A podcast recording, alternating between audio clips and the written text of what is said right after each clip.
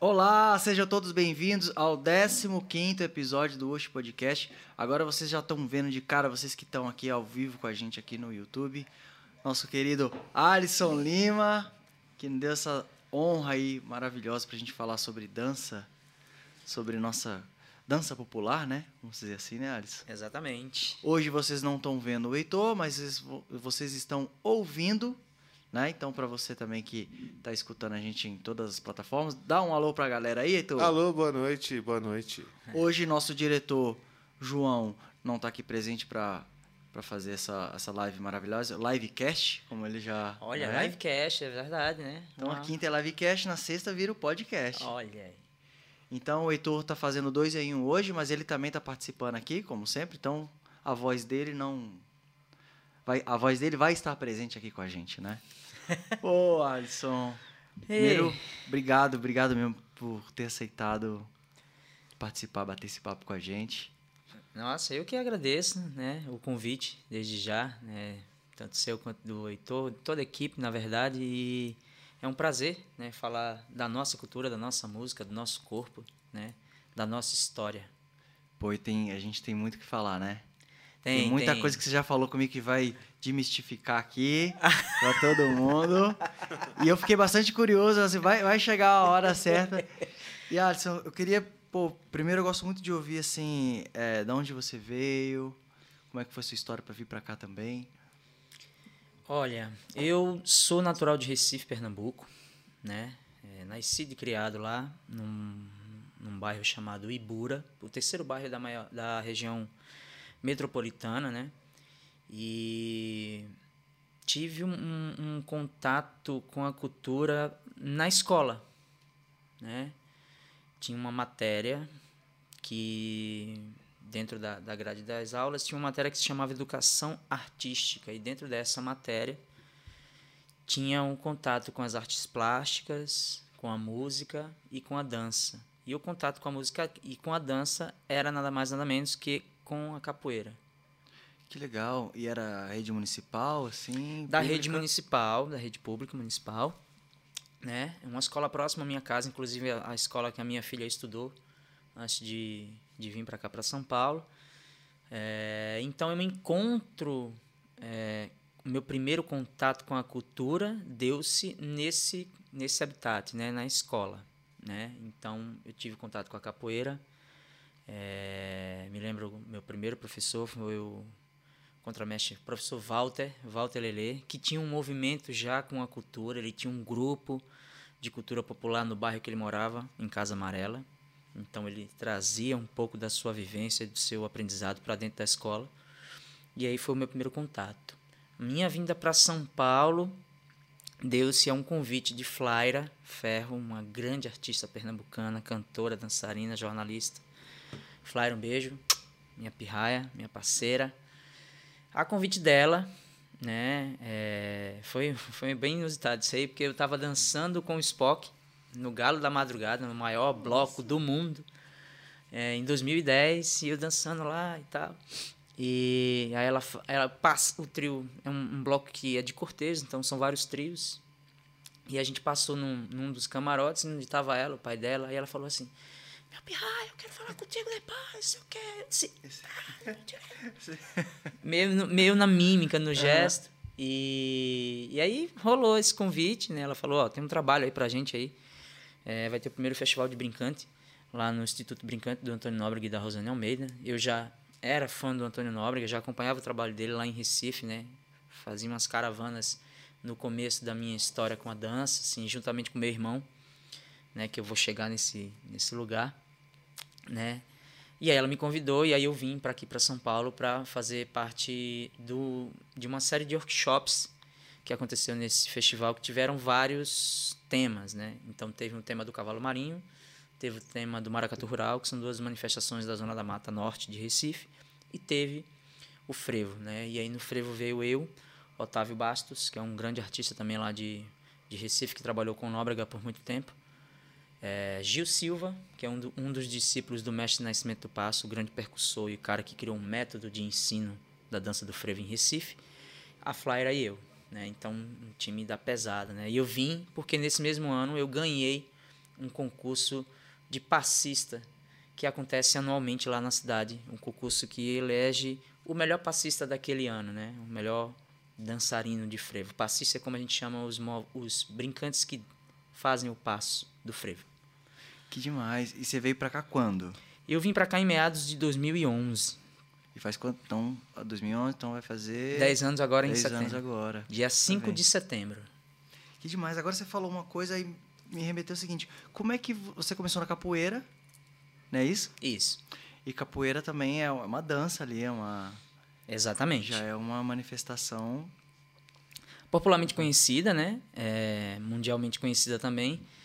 Mas foi o primeiro encontro, assim. E eu agradeço muito de ter iniciado pela capoeira porque eu aprendi muita coisa. Né? A questão de, de, de respeito com, com a cultura, de respeitar os próximos, né? Quem está ali comigo, os mestres, os, os meus companheiros. Então aprendi um pouco da história, porque assim, é, nesse contexto popular brasileiro, quanto mais a gente pesquisa, mais mais, história, tem, né? mais histórias uhum. aparecem. Então, semana passada, por exemplo, eu estava pesquisando a origem, uma das origens da capoeira no Brasil. Então, são várias vertentes.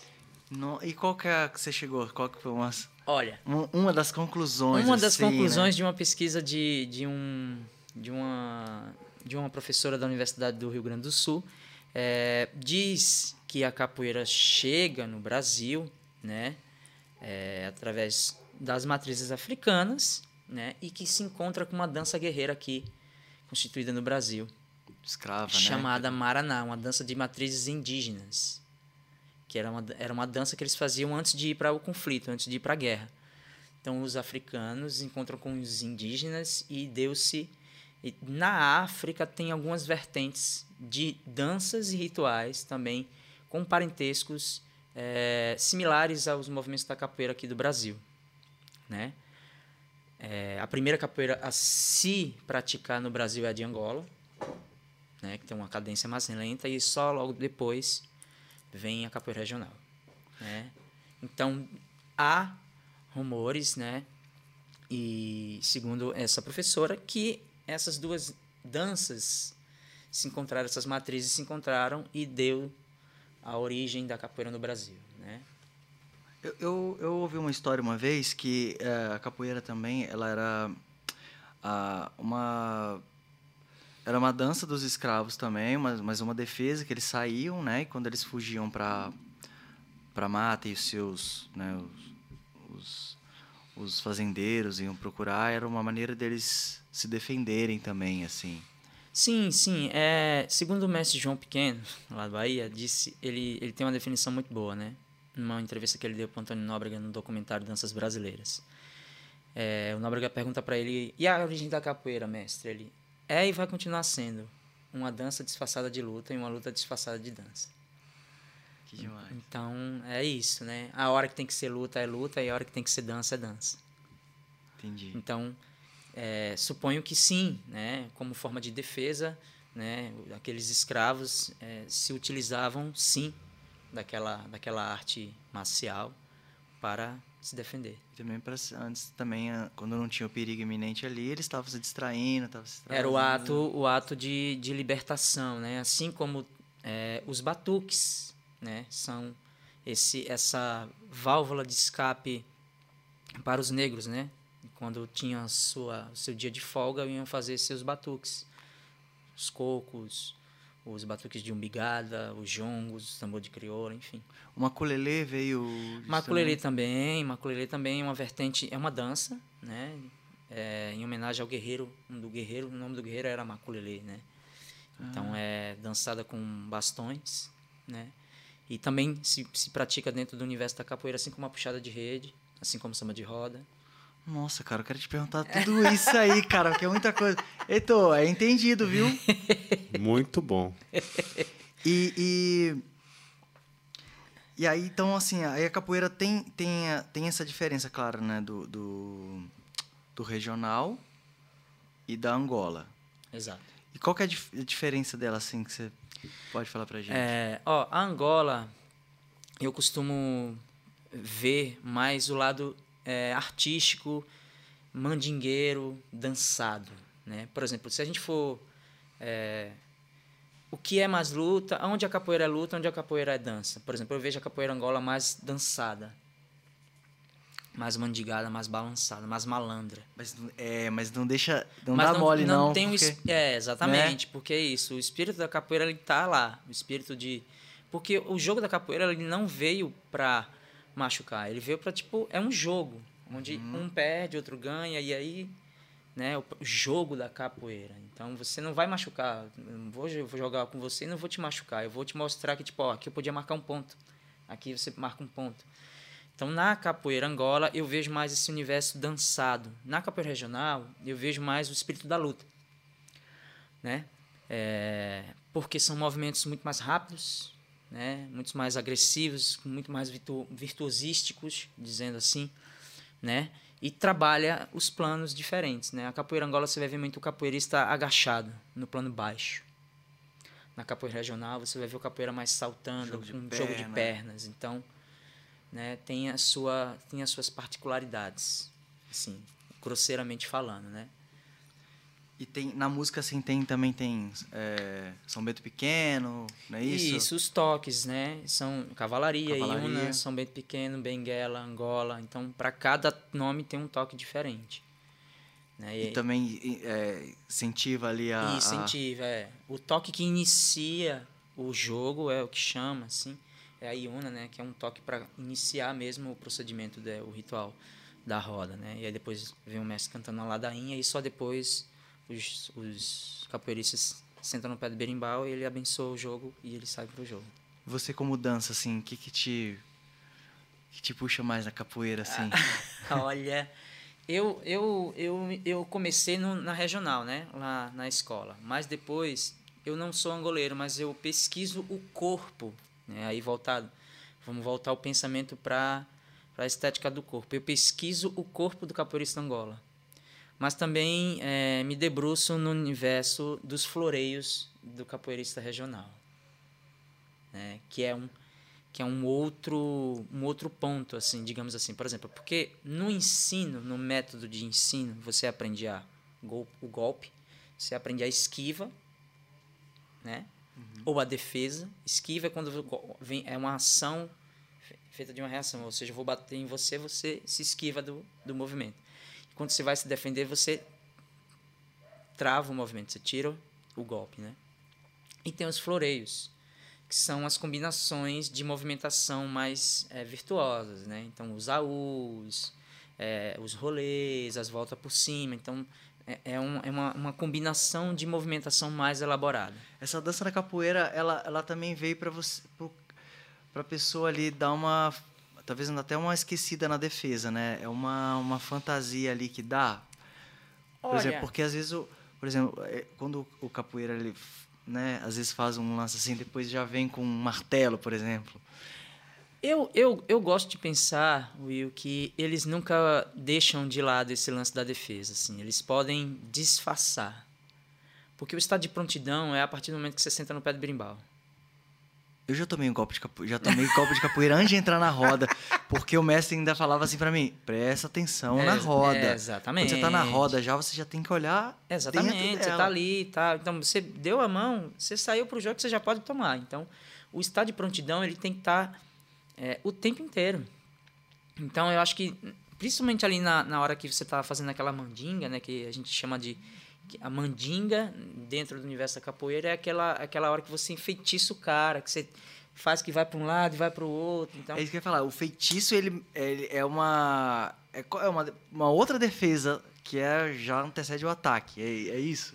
é uma estratégia. assim, uma estratégia. Uma estratégia. Não- não- não- a gente não pode dizer que é uma defesa, mas é uma estratégia de jogo.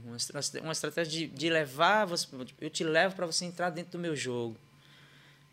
Para você Aham. ir para onde eu quero que você vá, sabe? Então, é, então é isso, assim. Mas é, eu acredito que não. Que, que eles nunca deixam o estado de prontidão cair, né? Assim, porque é, é isso, né? Ação e reação o tempo inteiro. Pergunta e resposta. Você falou do, você falou do corpo. é, o corpo da Angola seria uma coisa mais resistência? Assim, como é que seria o corpo, essa pesquisa do corpo da Angola? Olha, sim, Sim, nos dois, é, nos dois universos, é, a gente consegue encontrar essa resistência. Assim, tem, tem umas coisas que não podem deixar de acontecer. Por exemplo, o capoeirista Angola, ele tem que estar de calça branca, de tênis, camisa branca por dentro da calça. E não pode, de jeito nenhum, colocar a bunda no chão. Então, são algumas regras. Né?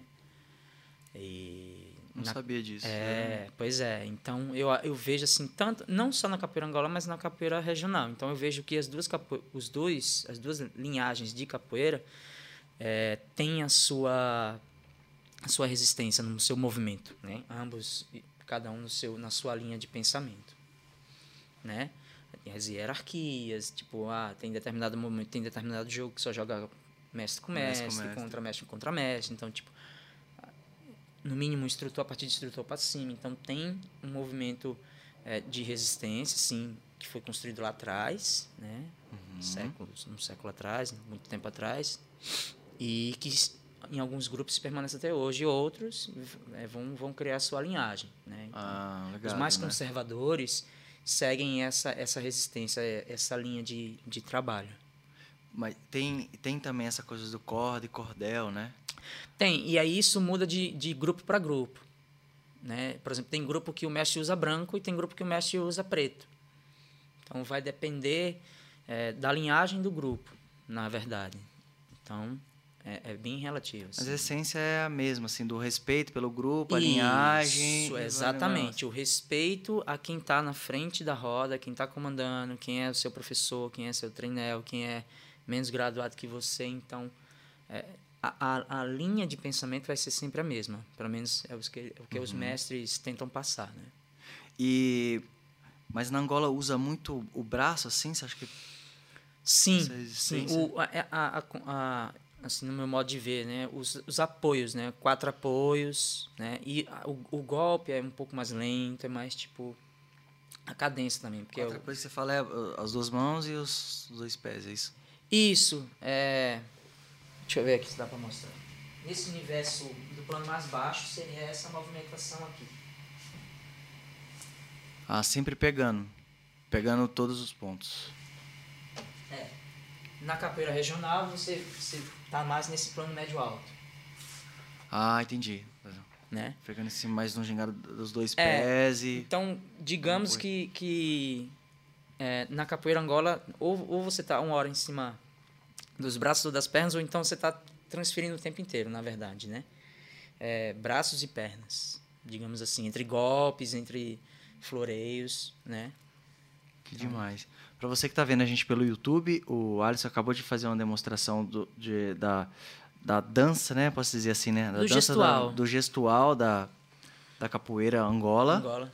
De, de, dos quatro apoios, que são as duas mãos, o apoio dos pés. Isso. Então você pode né? É, saber se você quiser fazer uma descrição para quem está ouvindo pelo. Ah, sim, sim. É, para vocês que estão ouvindo aí o podcast, eu dei um exemplo, é, me, me, me, utilizando os apoios, quatro apoios, braços e pernas, né? É, para me locomover dentro do espaço físico que, que a gente tem aqui, né? Então, se você quiser tentar em casa, é, é como se fosse engatinhar sem o joelho no chão. Bela descrição, né, Heitor? Foi ótimo. Você, é, aí então dá para falar então que primeiro seu, a sua base foi a capoeira. Sim, a minha base. E aí como é que você foi, é, foi pegando seus estudos para chegar nessas todas essas danças, inclusive, que a gente pode falar pautadamente sobre cada uma, e até você chegar no Galo da Madrugada. Como é que foi esse processo, esse estudo?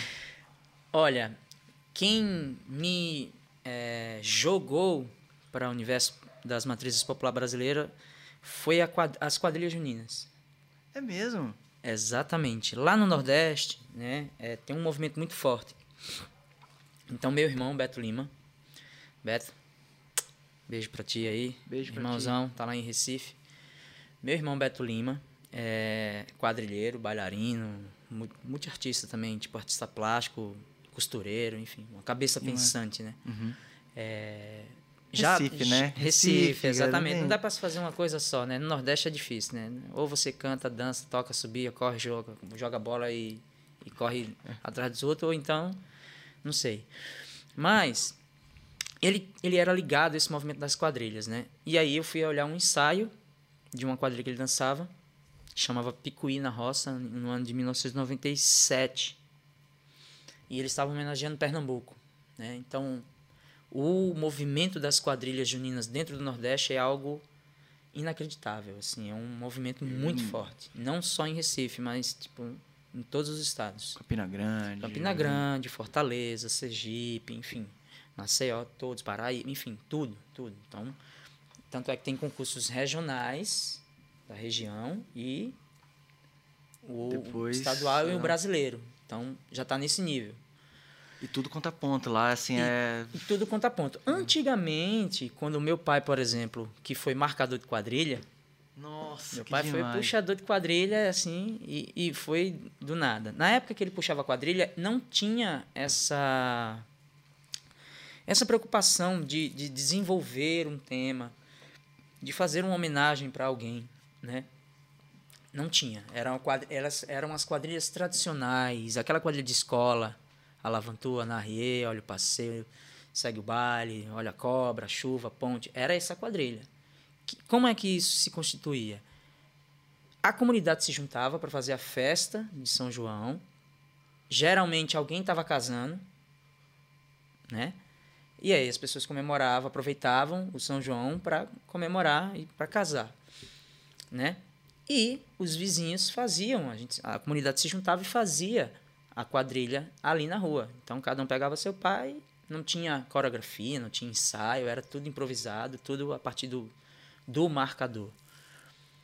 Conforme foi passando o tempo, né, é, a quadrilha foi é, evoluindo também com, com o passar do tempo e deu-se a chegada da- das quadrilhas estilizadas, né? Que aí tinha ainda a presença do marcador, só que tinha um processo de coreografia e a influência das matrizes populares regionais dentro de algumas de alguns espetáculos. Quando eu falo matrizes, o coco, a ciranda, o chachado, né? O próprio frevo, em alguns em algumas, o frevo nem tanto naquela época, né? O frevo ele entra mais, o frevo caboclinho, o cavalo marinho, ele entra na numa segunda etapa que é as quadrilhas recriadas. Que a gente vai chegar Cara, nisso aí. demais, sim. Então, é, quando entra nesse lugar das quadrilhas estilizadas, eu tenho o primeiro contato com a quadrilha, através do meu irmão.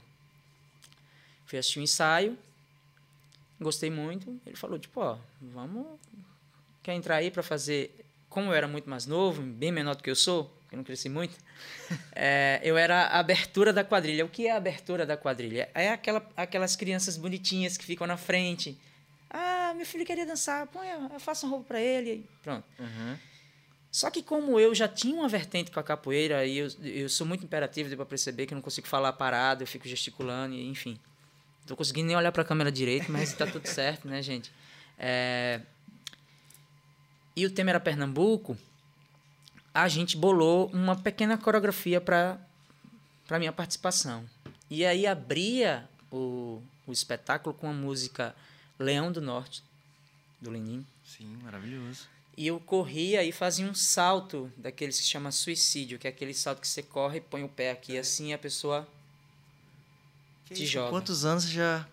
Isso era meados 14. Ah, porque você já tinha capoeira. É, já É, tava já ali tinha. entre 12 e 13 anos já tinha em contato, né? Então eu sempre fui muito afoito, assim, né? Pra querer, principalmente em essas coisas de acrobacia, de salto. E aí, a gente- aí a galera, mas isso Mortal, não- né? O famoso isso, mortal, O né? famoso mortal. Não, mas isso não vai dar certo, gente. Vai, vai, vai. Aí a gente bolou e foi o ápice, assim. Né? Onde, aonde a gente chegava, a galera falava, tipo, ó, a quadrilha do menino que pula. No começo. Porque começava a ter uma introdução na música e quando meu irmão sal- me jogava, eu saltava. Ele tava de costas, assim, a quadrilha tava aqui, né? Ele tava aqui. Eu corria, ele me jogava. E eu caía aqui, a quadrilha estava aqui. Quando eu caía, já caía no movimento para subir com a quadrilha. Então era extremamente sincronizado. Então a gente Nossa, que demais. isso, dentro desse universo, a gente abordou a ciranda, abordou o coco, abordou o chachado. E isso causou essa inquietação de ir pesquisar, né? Juntamente com eles, né? Da quadrilha, mas só que meu irmão decidiu fazer um movimento de um grupo na comunidade para se inscrever para pesquisar, né? Nessa época ele ele não era bailarino profissional, mas a partir disso aí ele já foi é, começar a pesquisar fora, né? Começou e dançou em grupos populares lá é, em Recife, um grupo chamado Balé de Veras, que foi um grupo que ele dançou mais tempo, e fundou um grupo dentro da comunidade. E aí a gente começou a pesquisar, né? E entrou em contato com essas manifestações. Aí entrou o Caboclinho, aí entrou os Maracatus, né? Então a quadrilha ela foi a responsável para me jogar dentro dessas manifestações. E aí eu fui fazer a minha pesquisa de formação, né? Ah, que demais, que o grupo já tinha referência ali, já foi jogando, você foi pesquisando. É, o grupo ele surgiu meio que num sonho, assim, né? Tem um festival muito conhecido de dança, que é o Festival de Joinville, e a gente... É, uma das professoras que dava aula pra gente na época falou assim, ó, oh, vai abrir vaga, porque vocês não se inscrevem ainda, não custa nada tentar. E a gente, ah, legal, então vamos fazer um grupo e a gente faz. Aí fez umas coreografias, montou, mas não passou.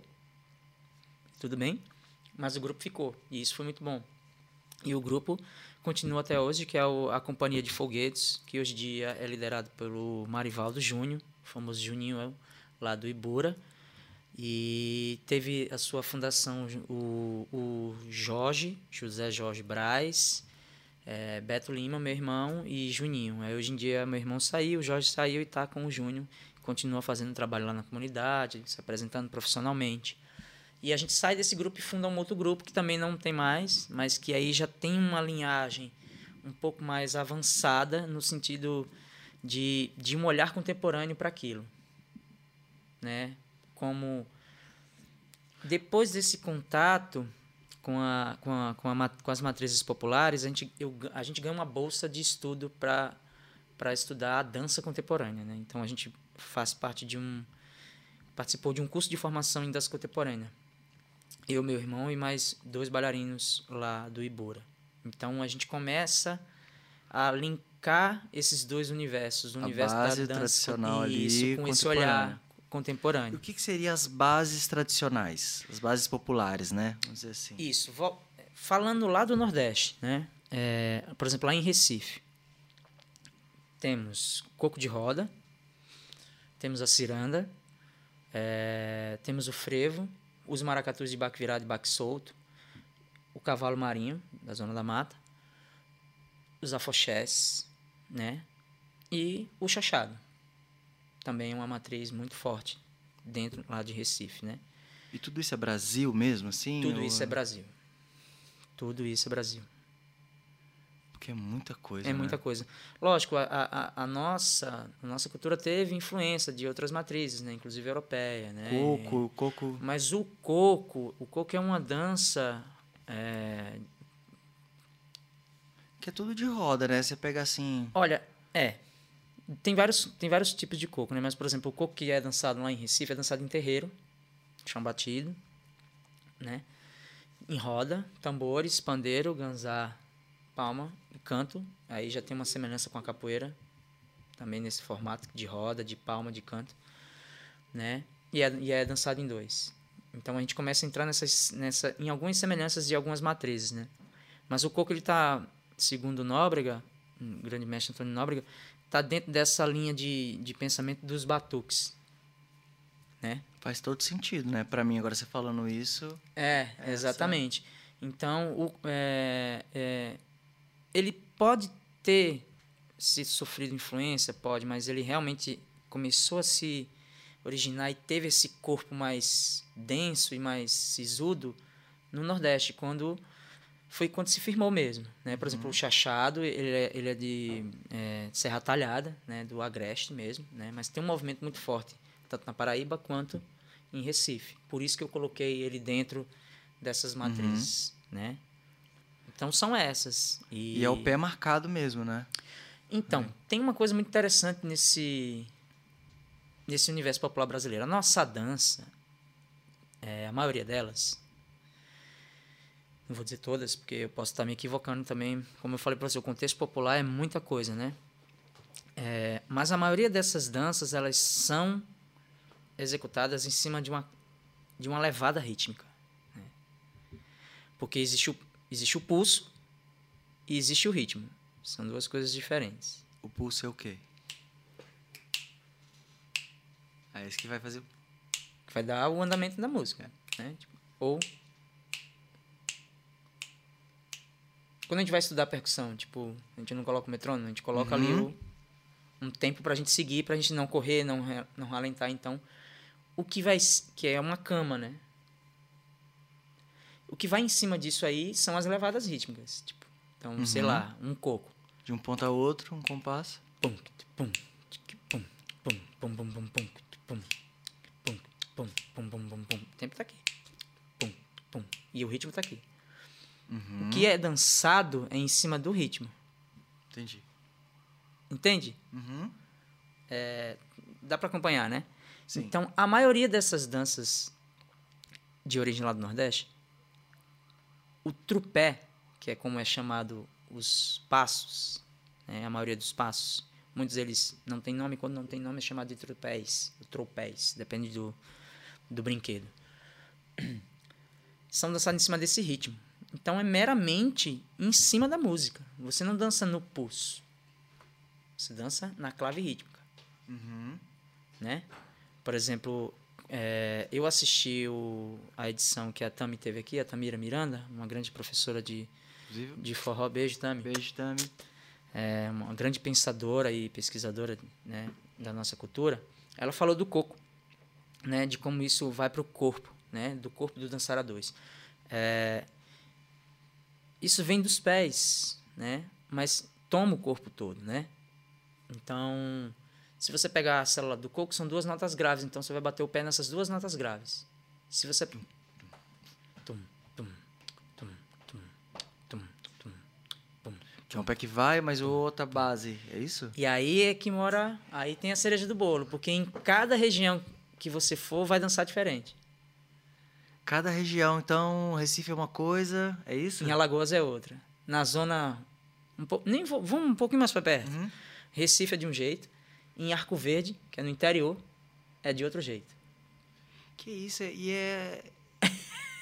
É o que? É cultura mesmo? É a região ali? É a cultura da região, é como se é praticado naquela região. Vamos supor, em Recife, o, o, o pessoal dança um pouco mais saltitado, né? Ó, pra você que tá vendo no YouTube aqui, ele vai mostrar como é que é o coco Em Recife. em Recife. Em Recife. Então, é, primeiro que todas essas danças têm uma relação com a da bacia com o solo, com o chão, com o nosso, com o nosso, com o nosso chão, né? Então elas estão sempre para para terra. Mas isso não quer dizer que eu não posso saltar, né? Pequenos saltinhos. Então, em Recife você vai ver muita pessoa dançando assim.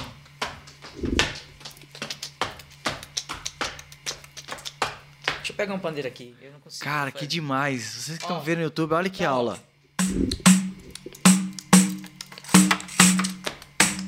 Tô fazendo só as duas notas graves para vocês entenderem.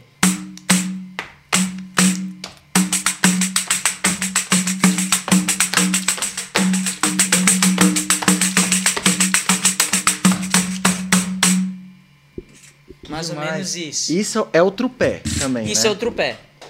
Palmas, palmas, Heitor, palmas. Muito bom. Lá em Arco Verde, e aí é legal, assim, o que. E aí, é, ressaltando e, e complementando o que, o que a Tamira falou na- no programa dela, que isso reverbera no corpo. Não é uma execução só dos tropés. O estado corporal, né? Ele, ele pulsa Ele junto. emana tudo, né? O corpo É. inteiro. Exatamente. Lá em Arco Verde, a ênfase maior da movimentação são nos pés. Já o sapateado, a quantidade de, de repetição de notas reproduzidas no, no, tipo, é dobrado. no pé é, é o grande ápice do momento. Né? Então, eles dançam de tamanco para reproduzir um som em cima de um tabladozinho redondo. Mas já não é terreiro mais, né? Por exemplo. Ele é num terreiro, mas tipo eles colocam um tablado. tablado para por quê? Porque o trupé também é uma forma de sonora, né? É uma forma também de você compor, assim como no cavalo marinho também. Um bom brincador, um bom batedor de mergulhão é aquele que bate o, o magui com força.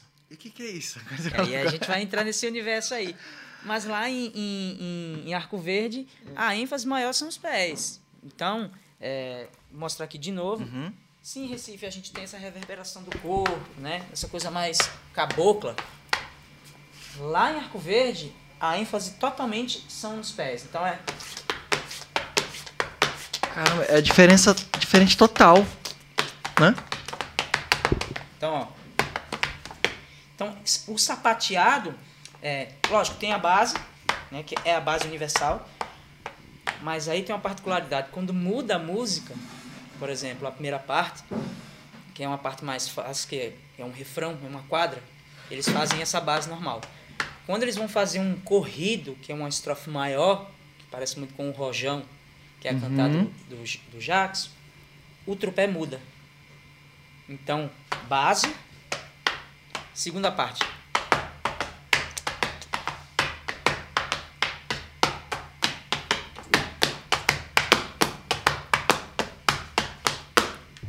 Isso. demais, cara. Improvisei, né? Mas enfim, é, só para ter uma ilustração para vocês que estão assistindo em casa, assim. Ah, mas é tudo coco. É, em determinado. É tudo Mas coco, no, ali- é tudo coco no geral, mas você chega em cada região é dançar diferente. Quem dança coco até mesmo, porque então é, é igual você falou, a pesquisa não para nunca. Você vai num lugar você, a- você aprende a essência, por mais que você, você dança de uma forma ali, você vai. É como você vai incorporando ali, né? Aí Você entra no Exato. trupé deles. Exatamente. Então é um movimento. Você não pode chegar e já, ah, eu vou dançar, eu sei dançar. Não. Observa, chega, vê o mestre. Quem é o mestre? Ah, é fulano, não sei o quê. Percebe o movimento do grupo. Então, tem né, essa sutileza. É, a gente estava falando do cavalo marinho, que é uma manifestação da Zona da Mata Norte, feita pelos cortadores de cana. A maioria deles são cortadores de cana, trabalham no canavial. Né? E Cavalo Marinho é um, é um teatro popular. Né? Tem música, tem dança e tem atuação. E geralmente a brincadeira dura de 5 a 8 horas. Em roda também? A constituição do cavalo marinho é o seguinte: tem um banco que representa a parte musical, que é feito geralmente por uma rabeca, duas bases, que é uma espécie de reco de madeira um pouco mais fininho do que o reco esses convencionais que a gente usa, uma basezinha, um instrumento que você toca com uma vareta, o mineiro Uhum. ou o ganzá, né? Um pandeiro e acabou-se. Esse é o banco do cavalo marinho. Geralmente quem é o, pan- o cara que toca o pandeiro é o cara que canta, que puxa as toadas ou as, ou as luas. E é, o samba do cavalo marinho começa com o banco, né? E a, e a festa, né? O ritual, a brincadeira mesmo, o brinquedo, dá-se é, pelo capitão marinho, que é o dono da festa, que oferece uma festa ao divino, aos divinos, os santos reis do Oriente, desculpa. O capitão marinho oferece essa festa ao, di- ao santos reis do Oriente. Por quê? Porque essa festa é cultuada, ela começa em meados de julho a ser ensaiada, a ser praticada e ela é apresentada no contexto natalino. Ah, que. Então é isso. A música que é de extrema rapidez, assim, a, a, a, a música que é tocada, as músicas, né, são tocadas. Então, começa com o banco, vem a entrada do capitão, e aí é uma, é uma festa. Por que, que a festa dura tanto tempo? Porque é uma festa que vem com vários personagens. Esses personagens um têm uma, uma- tem uma característica e um gestual corporal diferente, uma máscara, né? Geralmente m- modifica a máscara, vem com um paletó e um acessório. Então, é um, é um- por isso que a festa é duradoura, assim, né? E acaba a festa com uma roda chamando todo mundo que está assistindo para dentro para dançar livremente, ele, que eles chamam de coco. Olha só. Né? Que não necessariamente é um coco. É um baiãozinho, mas tipo, porque tá todo mundo em roda, todo mundo dançando Aham. e se divertindo livremente, eles chamam de coco. Né? Então, teoricamente, é isso. E a música que é tocada é um baião. Um baião de cavalo marinho. Como é que é essa batida? Seria... Duas notas, né? Vou fazer assim para vocês verem.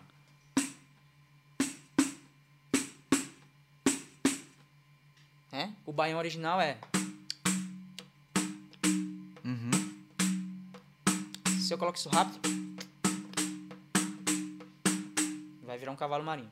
Só que lá eles não têm a, a, a intenção de abafar a primeira nota. Então fica tipo.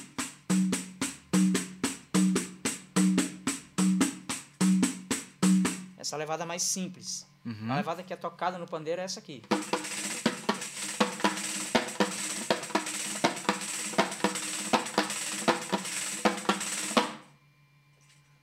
Nossa, isso na dança. Nossa, então não vamos ficar aqui até amanhã, viu? Ei, como é que essa, vai- essa dança aí, bicho? Então, Porque você.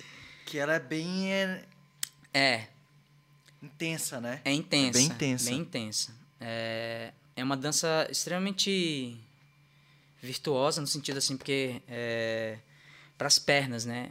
Então, porque o braço é uma outra também, uma outra curiosidade nas danças brasileiras, nas matrizes populares, são poucas manifestações que a gente vai utilizar bastante o braço. Aqui usa bastante é o maracatu, nação, né? Tem essa questão dos reis, dos escravos, que está mais ligado também para o universo das matrizes afro-brasileiras, Uhum. né? Tem os arquétipos com os orixás. É, no cavalo marinho, a utilização das pernas, né? Uma semiflexão nas pernas, agachados.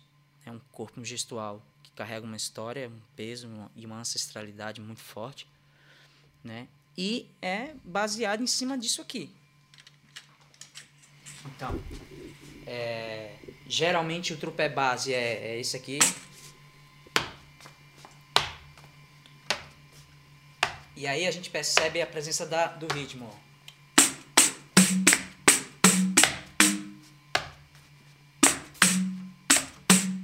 Essa é a base. Só que tem uma frequência do ganzá, por exemplo. Não sei se eu posso tocar.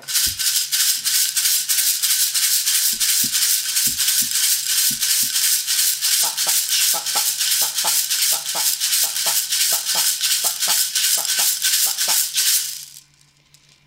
Que vai dar a construção desse corpo, que é esse corpo que fica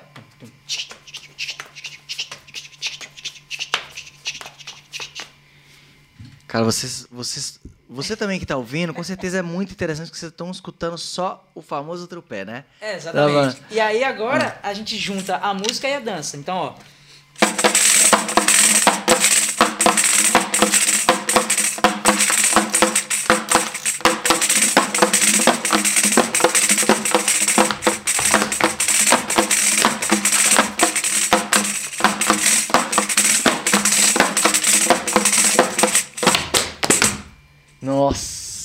Demais. Palma, meu povo, palma. Ai, gente, é Ei, vocês são privilegiados de estar vendo isso aqui, viu? Ao vivo no YouTube. Ô, gente, que, bom. Fico feliz, assim, tá mostrando um pouquinho, né, do, do universo. Mas tem muito mais coisas, assim, né? E aí é isso. Cada figura que entra tem uma toada de chegada, uma toada de apresentação e uma toada de despedida. Por isso que a Então festa... são três toadas diferentes, são é, é, Isso. tipo chegada, festa, assim, a despedida. É, exatamente. Você chega, aí apresenta a figura, a figura faz a apresentação dela, mostra para o que veio, toca a toada de despedida, ela vai embora, e aí entra outra figura, e é isso, entra a noite adentro. E são horas e horas. Horas. Ultimamente tá, tá- tem caído um pouquinho, mas antigamente era de 5 a 8 horas. E tem se renovado o o pessoal assim, é, essa coisa de- da juventude, da cultura popular? Sim, eu, eu tenho acompanhado algum, alguns algumas é, algum, alguns grupos assim né, vendo as apresentações nesse, nesse movimento online mesmo. Por exemplo teve o primeiro encontro de cavalo marinho online né na casa da Rabeca que é o principal point né que fica lá na cidade de Tabajara. O principal point do, do, do- dos cavalos marinhos né esse encontro acontece anualmente só que por conta da pandemia não pôde ser presencial então eles fizeram uma adaptação então tem os grupos mais tradicionais, mas mesmo dentro dessa gama desses grupos, eh, tem o interesse do, do, do pessoal mais jovem, mas ainda é muito pouco. Ainda é muito pouco. E aí a gente corre o risco de perder algo tão valioso, né? Que tem tanta, tanto significado, para a nossa cultura. é, o popular é sempre aquela coisa da oralidade, né? Passando sempre de um para outro. das gerações, das né? E a gerações. geração da na nossa geração agora o que interessa Celular, aquela coisa. Ah, vou pesquisar na internet o que é o cavalo marinho. exatamente. Aí é, as E a- pessoas perguntam em aula, ah, mas o que, que tem a ver o cavalo marinho com o bicho? Não tem nada a ver. Não tem nada a ver uma coisa com a outra. Marinho é por conta do nome do capitão. Né? Então, você falando, por exemplo, eu mesmo. Tô, eu tô inserido na cultura, eu tô. Eu, né, sei os toques, já ouvi muito falar, mas eu só tô aprendendo agora com você. Que bom. É, porque, mas é justamente isso. É, por isso que a gente gosta muito de, de- de que não seja uma entrevista, um bate-papo, mas é, é nesses, nesses bate-papos que a gente vai conhecendo várias coisas. E eu não sabia disso. Mas é, e é, escutar os mestres, né? Escutar quem está próximo também dos mestres é uma forma, hum, é, eu acho que é a forma mais decente, né? E é como eles sabem passar. Eles não vão colocar isso no papel, eles não vão te dar uma referência de livro, eles não vão escrever uma toada para você no papel. Então, se você chegar pro mestre, mas mexe aquela toada lá do de abertura lá do samba lá. Ah, meu filho, aqui assim, tipo, boa noite, meu senhor, boa noite, boa noite, boa noite, de meu Deus. Mas mexe, como é que. Ah, ah, vem aqui. Cadê o dono da. ca- E, E vai. e vai. Então, essa é a didática deles, né? E onde as pessoas podem encontrar? É porque a gente tá falando de Recife, né? Isso, é o movimento do cavalo. ma- e Tem, tem estende-se até até Paraíba, assim, né? Pelo, até, o, até, que eu, até o meu conhecimento, né? Mas, assim, o movimento de cavalo marinho forte mesmo é na Zona Mata Norte, em Aliança, em Condado, Cidade Tabajara, Xande Conso. Então, tem que ir lá. Mas lá, assim, lá tá a resistência? Lá você acha que é, tipo, é, vai ser sempre forte desse jeito? E Lá é o que tem. tá segurando o Brasil. Lá tem, lá não- tem, tem, tem os, os grupos é, Boi Matuto, Estrela de Ouro, é, o grupo do Mestre Aguinaldo, do Mestre Grimário. Então, são é, gerações um pouco antes assim do que a minha, né, que tiveram contato com os grandes mestres que iniciaram isso aí, esse movimento do cavalo marinho e que estão tocando o brinquedo até hoje que- e estão passando isso para os filhos. Por exemplo, o filho do mestre Grimário, ele já faz adereço, ele coloca figura, ele já, ele já é o, o, o capitão do, do samba, então supostamente quando ele disser, tipo, me vou me aposentar, o brinquedo tá com meu filho. E aí isso vai passando Aí vai passando. de geração Então, legal em que o geração. legado tá realmente sendo passado, assim, né? Não tá Isso. tendo essa quebra. Exatamente, exatamente. Então, é, poderia ser com mais força? Sempre pode, né? Mas é, aos poucos a gente vai, vai se, se mantendo firme, né? O que a gente não pode deixar é morrer.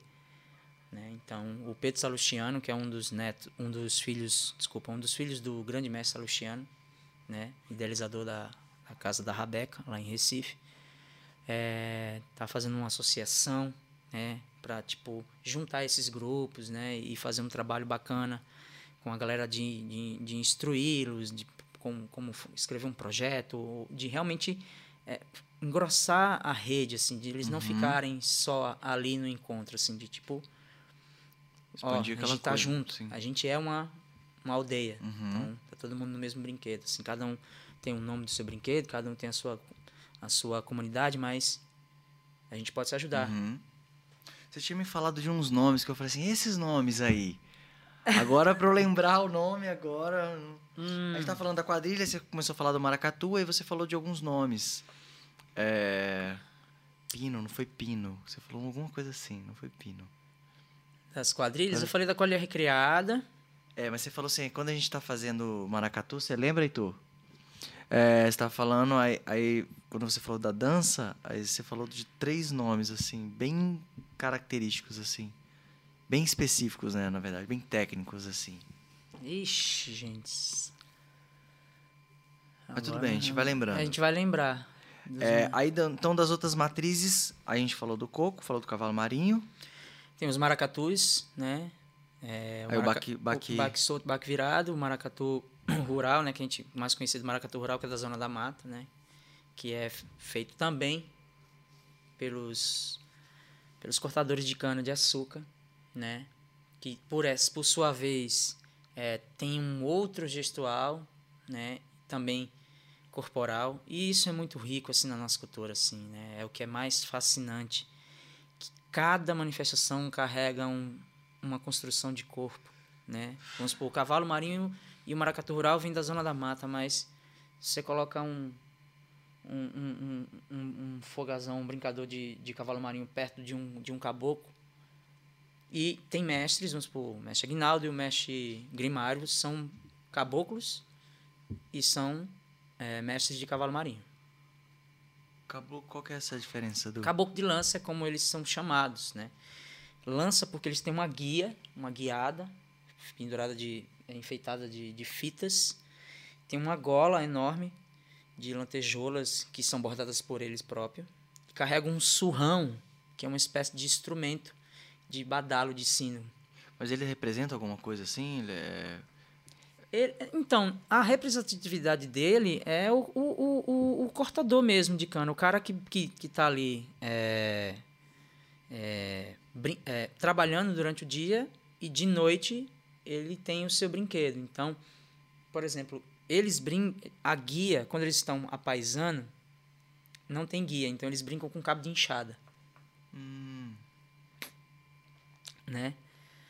Figura do caboclo é, é, é, é, o cara que faz a dança. E é uma dança constituída de manobras. Né? Essas manobras coreográficas, manobras que. Não passos, tropéis, manobras em desenho coreográfico, em evoluções. Assim.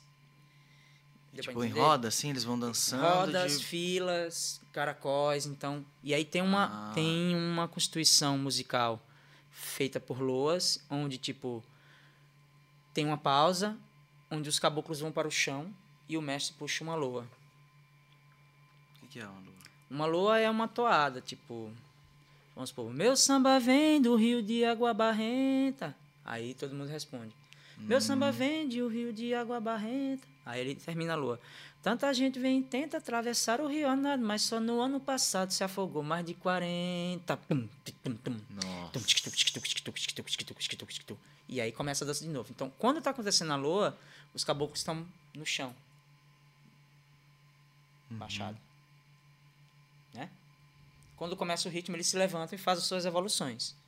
Né? E aí tem algumas etapas aí que a gente não vai entrar aqui, porque, enfim, papo para outra história, assim, é muita coisa para falar, mas a, a, a constituição da dança é feita das manobras coreográficas, né, dos caboclos, que cada um tem um seu puxada, tem a chegada do caboclo, né, que é a figura principal dançante do, do brinquedo, né, e tem outras figuras também, também uma dança de cortejo, né, porque ela anda, né, são danças de cortejo são aquelas tipo Folia de Reis, o próprio Maracatu uhum. Nação, que vou falar um pouco dele, Maracatu Rural, enfim. É, todas essas, né? E o corpo do Maracatu Rural é um corpo que, que freneticamente está num pulso, que aí é legal, porque é, esse pulso aqui, que é o pulso, pode ser o pulso do Ganzá, que é bem parecido, que é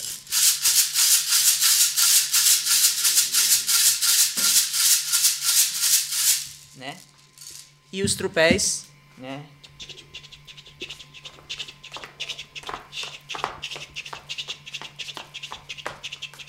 Mas o pulso continua.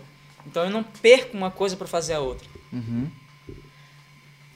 Cara, que demais. Que demais. Então é uma, uma forma de se pensar ritmo no corpo, né? Então dançar não é só executar o movimento sentir a música no corpo. Eu costumo dizer isso para meus alunos. Entender também a música que você vai dançar ajuda no processo.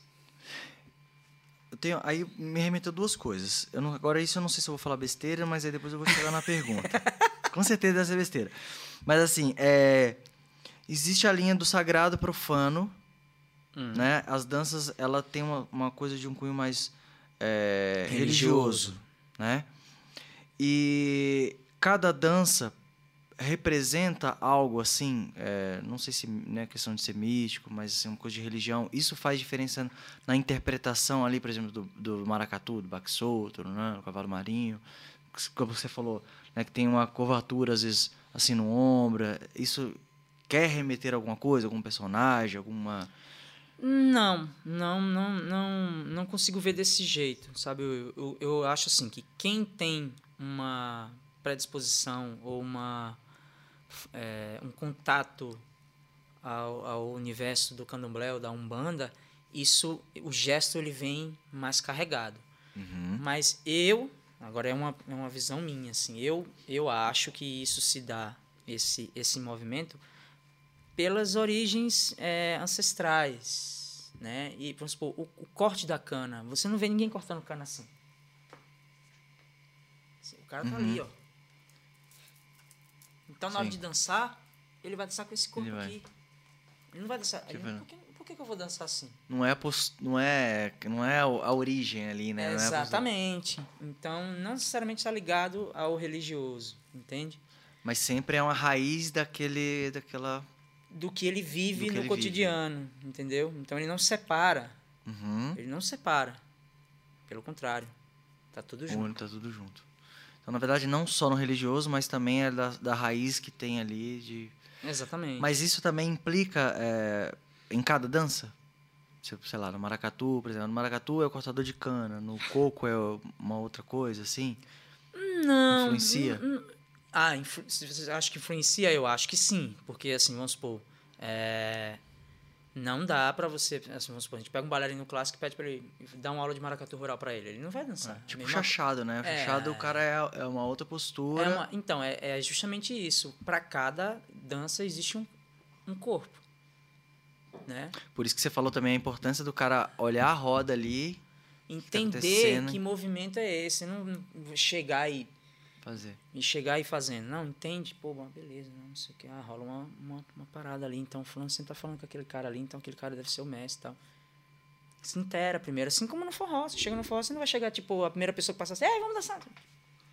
Não, você chega, por exemplo, pelo menos eu. Vê.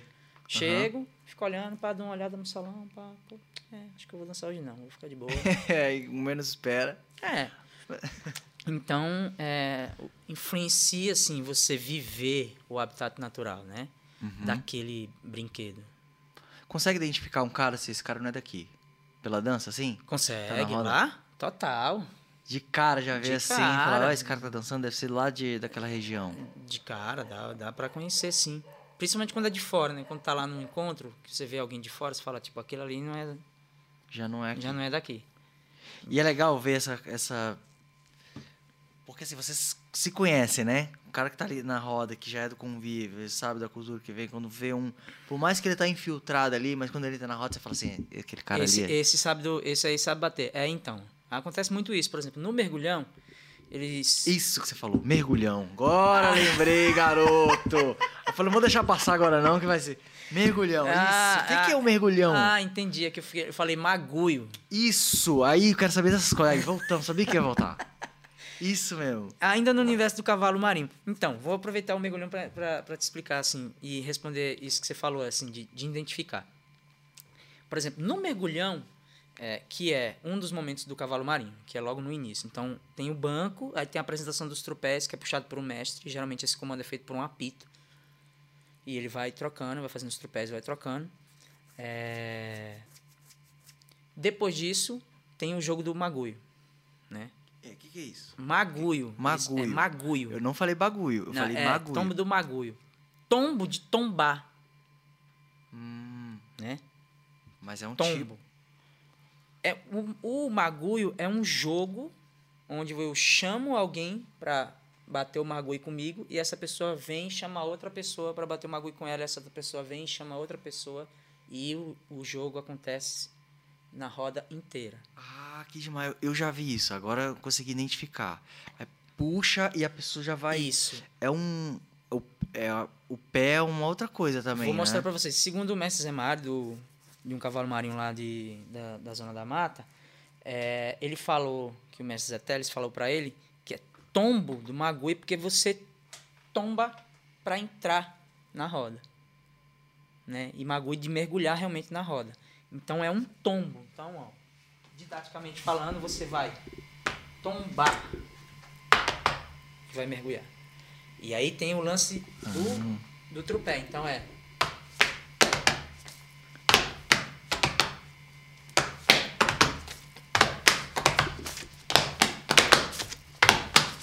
Então. Ah, você puxou. Exatamente, uhum. puxei um, essa pessoa foi, puxou outro. Essa pessoa puxou outro, aí a pessoa me puxou de novo, aí eu vou, Nossa, puxo outra pessoa. demais.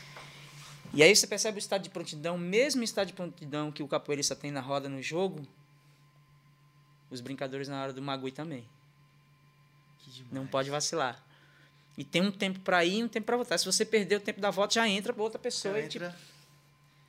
e no Nossa, mesmo, cara, e no mesmo sentido. Olha o tomo do Magu e Nazaré pedegou.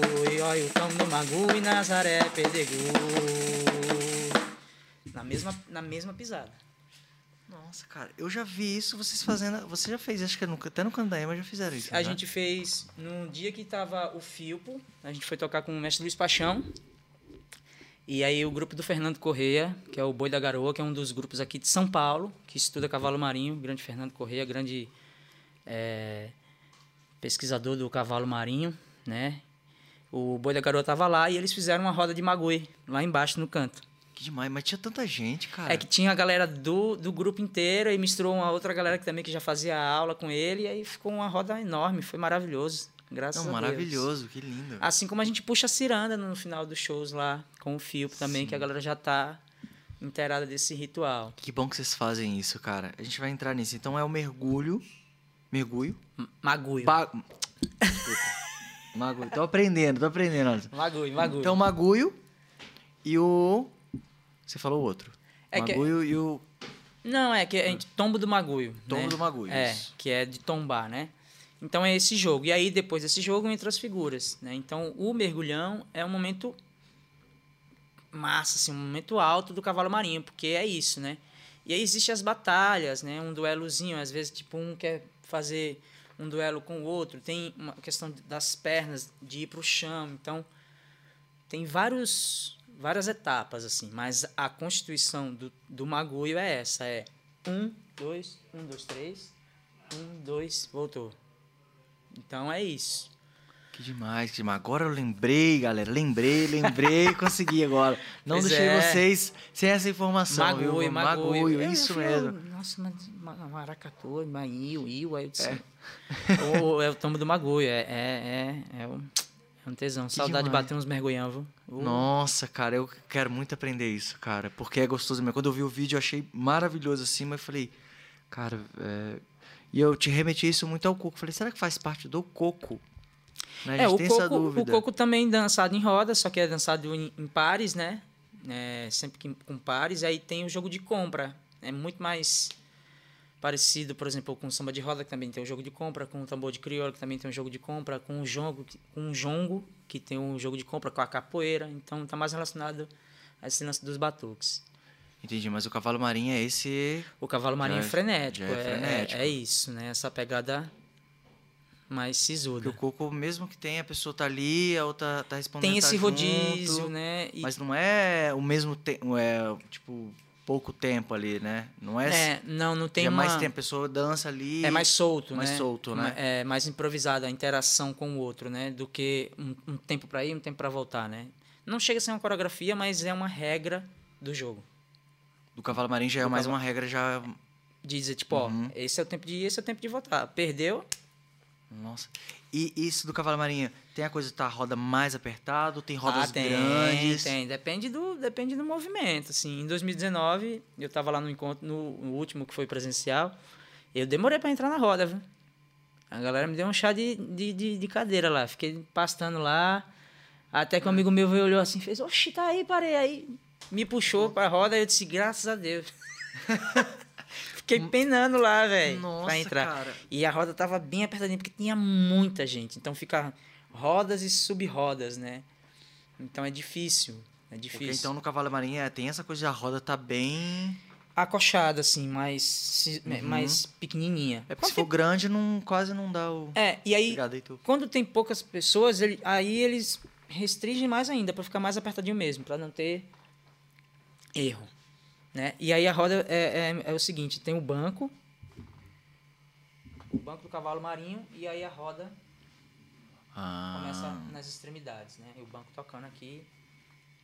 que demais. E os trupés são feitos de frente pro banco. E o frevo? Ah, O frevo, chegou. cara. Chegou nele. Não sei se eu cheguei cedo demais. A gente tem. São essas matrizes, né?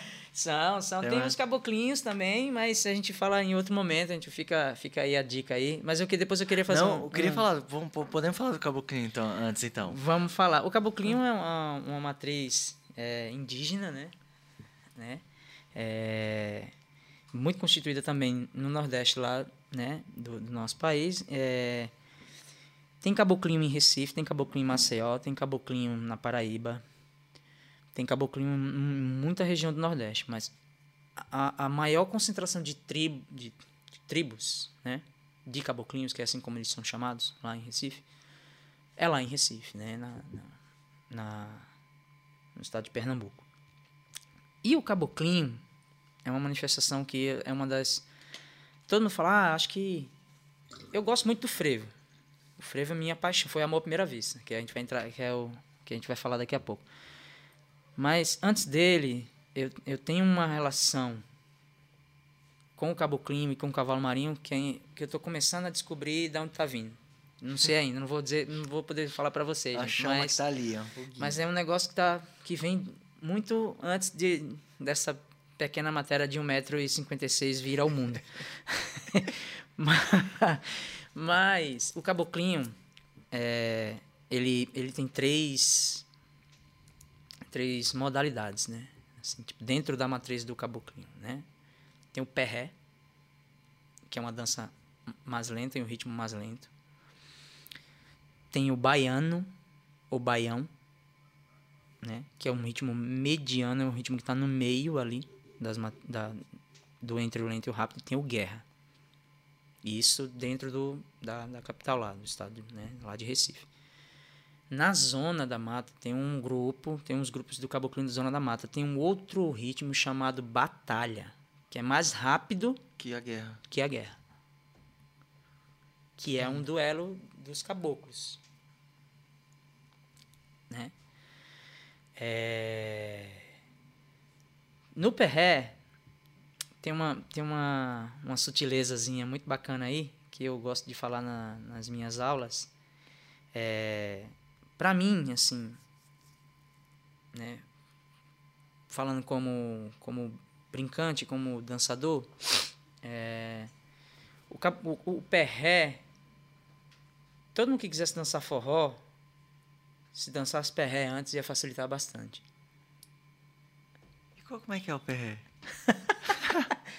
Ó, perré e toré, né? O toré é o ritual, onde um ritual indígena, né? Onde eles usam as maracas e, os, e, os, e o canto para fazer um ritual entre eles, né? Um ritual de celebração, né? O caboclinho não tem canto, é só instrumental.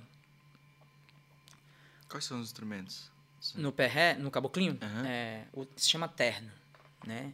Geralmente tem uma conga, um atabaque.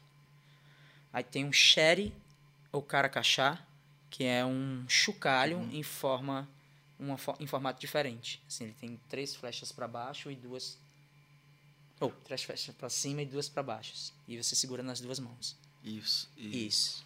Você segura assim. Um em cada mão, como se eu tivesse dois, né? Ah, E é um chocalho. cara, indígena mesmo, indígena. né? E tem um tambor, que tem uma afinação mais fininha, com a pele de nylon, né? E tem a gaita, que é uma flauta constituída de cano PVC, geralmente, rústico, bem rústico, ou aqueles canos de alumínio, que vão dar a melodia, vão dar o clímax da música, né? O perré é, uma- é mais uma das danças que é dançada em cima desse, dessa clave rítmica, né? E aí, olha que doido. Eu vou tocar um, um perré aqui pra você ver e ver se você sente alguma semelhança com alguma coisa. ó. Shotzão. Ó o shot. Ó o É. perré.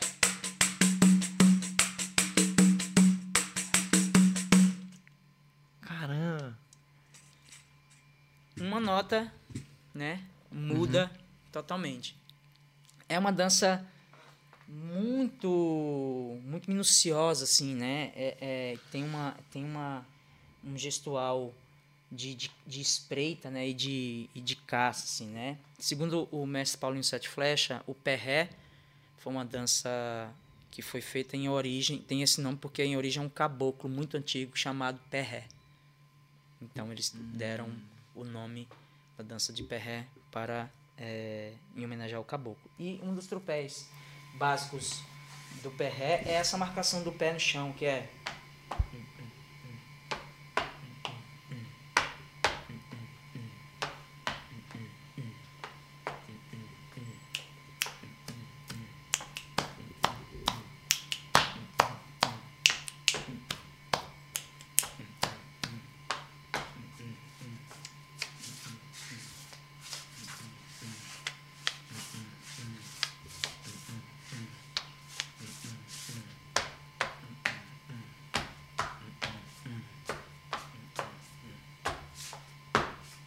Só uma base de toré.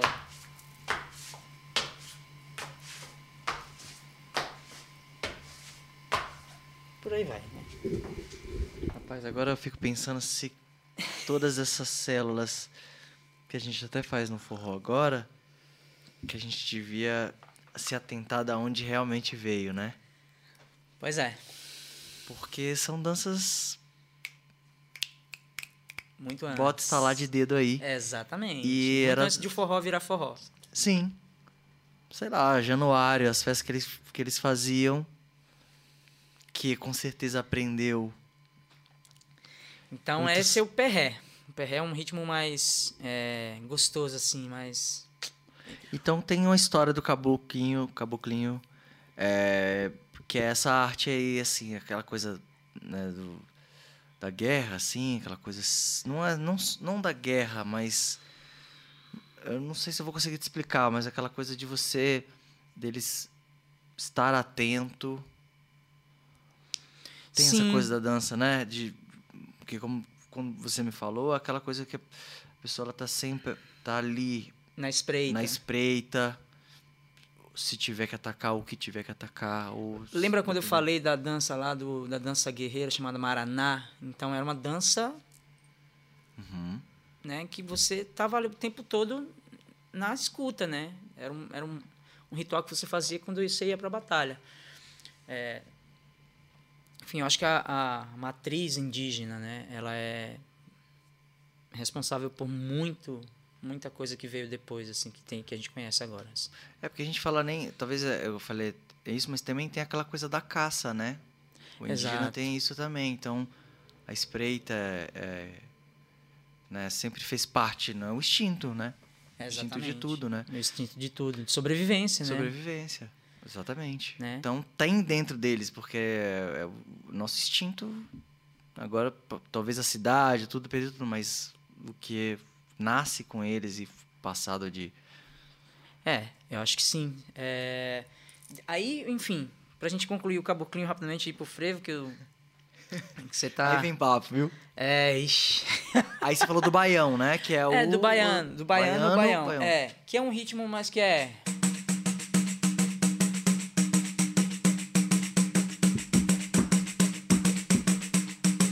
Célula. Que é nada mais nada menos que uma dança de manobras também. É onde o, o- Aí é legal falar da constituição da dança, né? Existe o cacique e a cacica, o jupi e a jaci. São dois puxantes que ficam na frente dos cordões, puxando as manobras na hora que toca um baiano. E aí não é tipo, mas que hora entra o baiano? Fio. Na hora que o mestre Espera e fizer. E eles mudam, aí o Jupi e a Jaci. Opa, mudou. Já sabe que vai mudar o pé.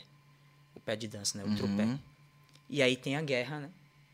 Que é o ritmo mais rápido. Que também, que aí a ênfase totalmente é nos pés, junto, igual ao pé ré, né? Eles dançam com uma preaca, que é uma flecha mesmo, um arco e uma flecha que pode servir tanto como um adereço como o próprio instrumento, porque eles têm várias batidas, né? Ela reproduz um som, né? Hum. De madeira, é construído de madeira. E aí o guerra é, é, é, o ritmo ápice, assim, né? Que aí é agilidade, são as tesouras, né? Que é um ritmo que é.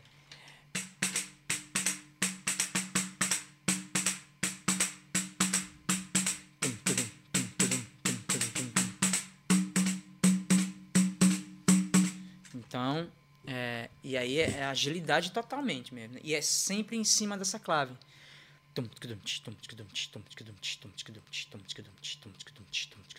Então tudo que os pés fizer vai ser em cima desse ritmo. Então, ó, é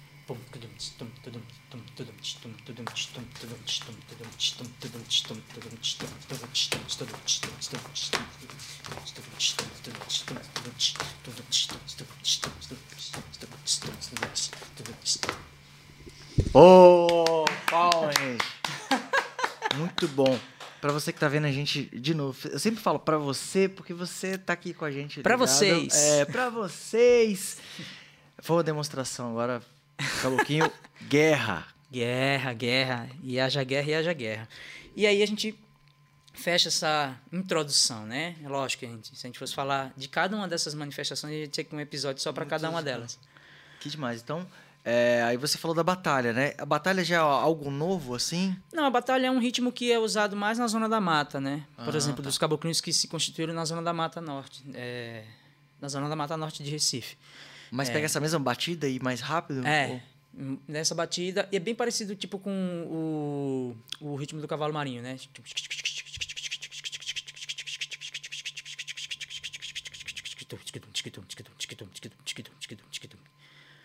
É, e os pés, tipo, também é uma coisa mais, tipo... é,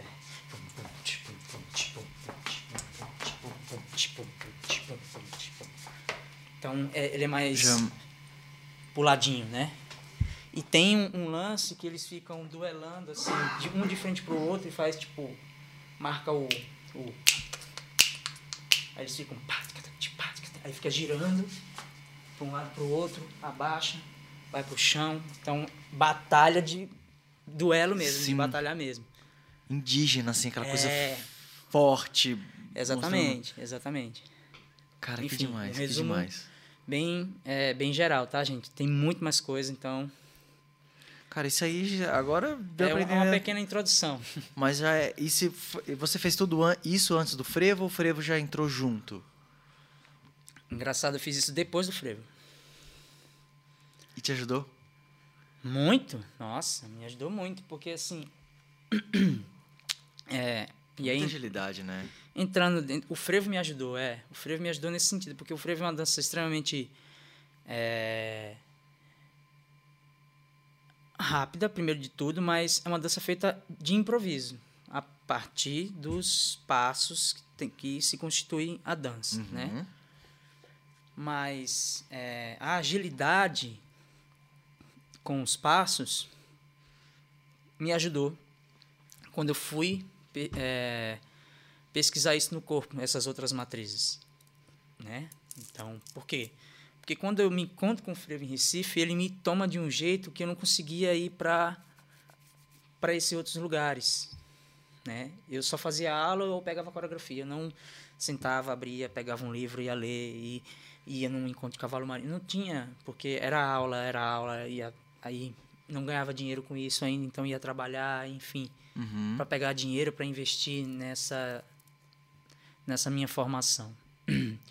Então eu encontro com o frevo nesse nesse lugar, né? E foi amor à primeira vista, assim. O encontro com o frevo. Eu acho que assim, Deus também porque ele contato da capoeira, mas ele olhou assim para mim e falou tipo, venha meu filho. Venha-se embora. Uhum. Aí eu pulei de cabeça assim. E dou graças a Deus, assim, né? Não poderia começar por outro por outro universo, né, que não o da capoeira, que segundo alguns, né, aí falando um pouco do frevo, segundo alguns pesquisadores e historiadores, né, tem como seus pais os capoeiristas, né?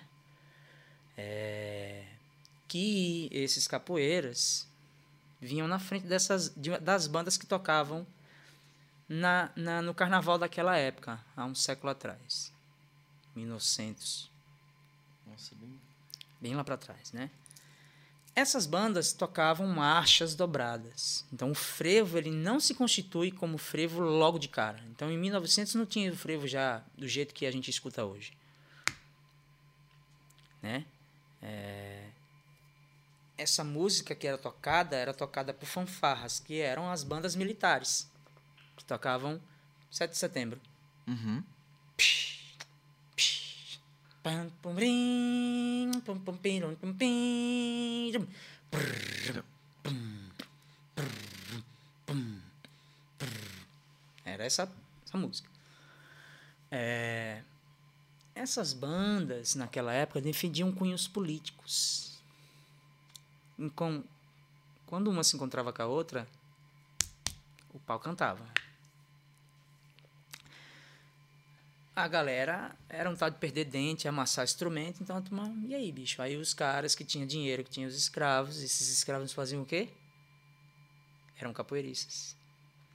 Hum. Pegavam os, os negros, colocavam na frente das bandas, e quando uma banda se encontrava e a outra, eles estavam um de frente para o outro, e aí as bandas se dispersavam. Conforme a música foi sofrendo as influências, de outros gêneros, por exemplo, do choro, da polca, que veio da Europa. Uhum. Trouxe a presença de uma outra acentuação no corpo. Então, o que era dobrado começa a ser sincopado. Uhum. Né? Então, o que era retinho pum, pum, começa a ser.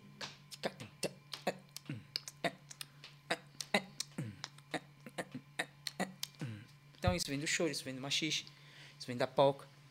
E aí se constitui a levada do frevo, né? Pois bem, a dança acompanha a música.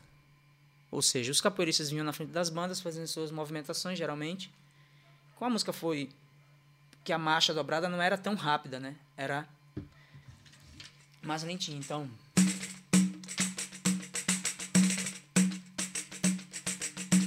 como a música foi aumentando e aí surgiu a levada mesmo, né? O andamento aumentou. É, Carnaval, o carnaval foi.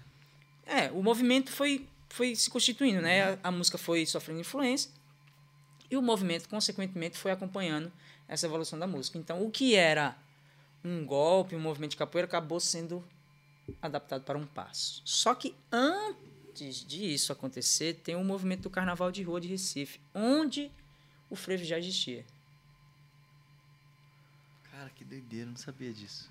Porque quem. Assim, o carnaval naquela época era um feito de desfiles daqueles carros, né? Uhum. Então era, um, era uma coisa elitizada. Então quem não tinha dinheiro para desfilar no carro ia pra rua. Então ali surgiam os, os resquícios dos primeiros passos de frevo. Naquela situação onde o povo se encontrava e ninguém queria saber de nada. Tipo, é carnaval. Né?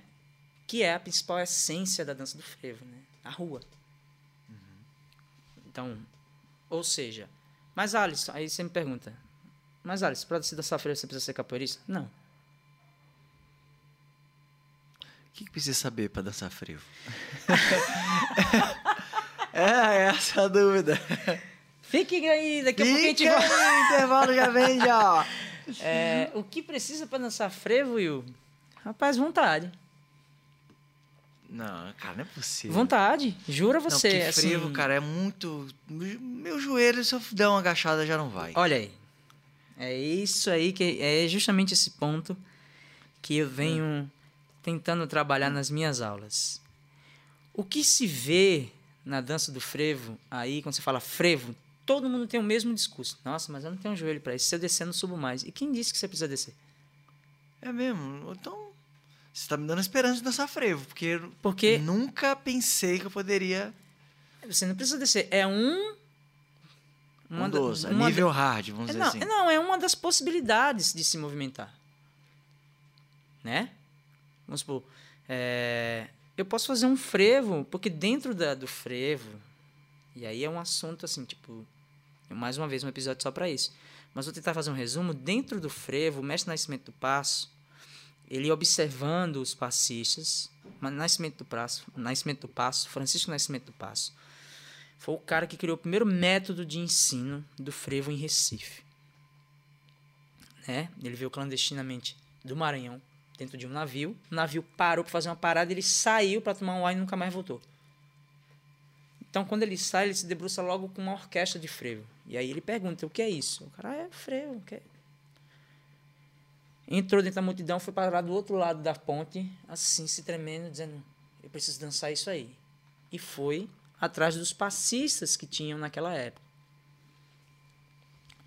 Então, depois que ele constituiu o método dele, né? Tô passando assim um pano bem raso na história. Depois que ele constituiu o método dele, ele conseguiu observar algumas categorias de pessoas que dançavam, que tinham um jeito de dançar. OK? Assim como na música, existem as modalidades do frevo. OK? Frevo de bloco, frevo canção e frevo de rua. Dentro do frevo de rua existe mais três modalidades: frevo ventania, frevo abafo e frevo coqueiro. Rapaz, não dá nem para resumir, não, você vai ter que falar. É, então, vou, vou, vou ver se eu consigo falar um, rapidamente. Então, uhum. as modalidades das músicas, porque aí quando eu for falar da dança, vocês vão estar mais inteirados. As modalidades da música. Frevo de bloco é um frevo que é mais lento, tem um andamento mais lento, é acompanhado por uma orquestra de pau e corda, violão, violões, cavaquinho, bandolins, é, violas, pandeiro e um coro feminino. Quem nunca escutou o grande clássico de frevo de bloco, Madeira do Rosarinho? Madeira do Rosarinho. É um hino. E o último regresso do grande mestre Getúlio Cavalcante, que é um dos mestres de compor frevos de bloco. Tem vários. Então a constituição do frevo de bloco é essa um, um andamento mais lento, um coro feminino, uma orquestra de pau e corda e uma, uma percussão leve, pandeiro e um surdo, às vezes. É, o início da música começa com um apito.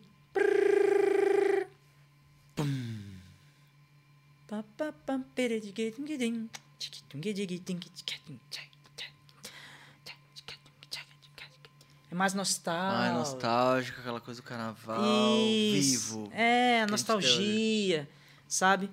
É, ah, você pode dançar block? Pode, pode dançar. Você não, você não vai ver alguém fazendo passo. Uhum. Mas elas. Elas dançam aqui, ó. Bloco das flores, andaluzas, cartonantes, camponeses. Cara, então muita gente dança frevo e não sabe. Eita, acaba bom, gente. Vocês acabaram de ver que você dança frevo. Eu danço frevo. Todo mundo tem um frevo escondido dentro de você, só não descobriu ainda. Então que legal. Então isso já é. Tá. Aí o frevo, canção. Esse, por sua vez, é um frevo que tem um andamento mais rápido, próximo ao frevo de rua. Porém, tem um intérprete, né? um cantor, uma cantora. Aí tem a sua constituição de instrumentos de acompanhamento, né? Guitarra, contrabaixo, teclado e um naipe de, de sopro. Trompete, sax, trombone. Constituição do frevo canção. O frevo de rua meramente executado por orquestras, esse sim sem intérprete, com esse andamento do frevo canção ou um, um andamento um pouco mais rápido, né? E executado por orquestras é, de metais, tuba, trompete, é, saxofones, é, às vezes clarinete, dependendo da composição, enfim, né? Uma grande referência de frevo instrumental, pesquisem aí no YouTube Spock Frevo Orquestra. Maestro Spock lá de Recife. Maestro, ó. Eu também. Tiro, Tiro o chapéu, chapéu viu, mestre? Vocês, Obrigado por tudo. Obrigado. Um grande divulgador e compositor, enfim, arranjador. Fera, fera mesmo. É, na, na Spock Frevo, por exemplo, tem essa constituição do frevo de rua, só que ele coloca um violão, uma guitarra e um contrabaixo. E às vezes um teclado para acompanhar, para dar um, um molho e dar essa leitura mais é, meio mantiqueira, meio, meio jazz, né? Uhum. Ok, até aí tudo bem, né? As modalidades do frevo enquanto música. Dentro do frevo de rua, que foi a última modalidade agora, tem três formas de se tocar o frevo de rua. O frevo abafo, que é uma modalidade onde as orquestras trocam, onde tem um conflito das orquestras. Então, um, lá em Olinda, quando você for. Você foi a Recife já? Nunca foi, acredita? Quando você for a Recife, você vai para Olinda que você vai ver bastante isso. Vai vir uma orquestra numa ladeira e uma orquestra na outra. Geralmente uma toca mais alto do que a outra para abafar o som. Então, agora não tem precisão de nota, não tem é a ideia é tocar alto para abafar o som da outra, da outra orquestra. O frevo coqueiro é um frevo que tem a, a, a sua ênfase nas, na- na- nas notas mais longas, nas notas mais agudas, que por sua vez é feita pelos trompetes. Então aquelas notas que, pim, que tem um agudo muito alto é classificado como frevo coqueiro, né? E o frevo ventania, por sua vez, a ênfase são nas palhetas, ou seja, no naipe de saxofones. É como se muita nota e como se aquela composição de várias notas desse aquele vendaval. É como se você estivesse no meio de, um, de uma ventania. Né? Então, essas são as modalidades do frevo, dentro do frevo de rua. E aí o mestre, muito, muito, é, com muitos anos observando seus alunos e o, o movimento do frevo em Recife, ele categ- categorizou algumas modalidades de passistas, que são elas. O frevo cinquentão, o passista cinquentão. O próprio nome já diz. O frevo cinquentão é um cara que, tipo, que tem seus 50 anos ou mais, não tem aquele vigor físico, viril e virtuoso, mas que gosta de dançar. Então ele vai dançar o frevo que o corpo dele compete, que é um frevo mais contido, um frevo mais swingado, um frevo mais malandro. Tipo eu, Heitor, né, Heitor? A gente tem a idade assim, mas é, acho que é corpo de 50, né? Olha, eu não sei, viu? Acho que vocês têm coisas aí a descobrir aí. Vamos, de ver o, se- vamos ver o segundo nível aí pra ver como é que é. Então, cinquentão é um frevo mais tipo Mas corpo jogado de. É, mais, Braço. mais mogangado. Vou falar, vou falar das modalidades, depois eu mostro um pouquinho. O frevo cinquentão, o ginasta do passo. Esse, por sua vez, é um cara que domina muito bem o passo, não só o movimento, mas as acrobacias, os movimentos aéreos. Isso já é. Aí é um outro nível, é um nível mais profissional, né? Mas dentro de outra música já. Dentro do frevo de rua. Dentro do frevo de rua Dentro mesmo. do frevo de Tá. rua. Porque o cinquentão ele pode ser dançado tanto no frevo de rua quanto no frevo canção. Essa modalidade, né? Esse jeito de se dançar.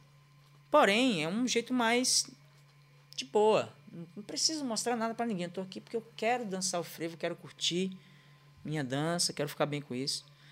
O ginasta do passo é um cara que provavelmente é um passista mais jovem, tem um vigor físico mais apurado e domina muito bem os passos e as acrobacias. Né? E essa acrobacia é o quê? É Acrobacias são os saltos, são os Ah, ele- saltos, os grandes saltos. pula Os mais alto que ele pulos, puder e abre a perna. Ou faz o. A do- a dobra de perna, É, assim exatamente. e tal. Isso. Tá. Isso. Uhum. E o passista carancolado é aquele passista que faz a maioria dos movimentos no ar. No, no ar não, desculpa, no chão. No chão. No plano do chão. Que aí já tem aquela mais a resistência do joelho, da dobra. Exatamente, que está no mesmo, no mesmo pé. patamar do, do ginasta do passo, só que ele escolheu não saltar. Ele escolheu fazer uns movimentos mais encaracolados, mais voltados para o chão. Uhum. Né? O nascimento do passo conseguiu identificar isso. Então, rapidamente vou demonstrar um pouquinho de, de tudo. Ó. Então, suponhamos que está lá tocando um freio de rua. tá, tá. Aí, um passo de cinquentão.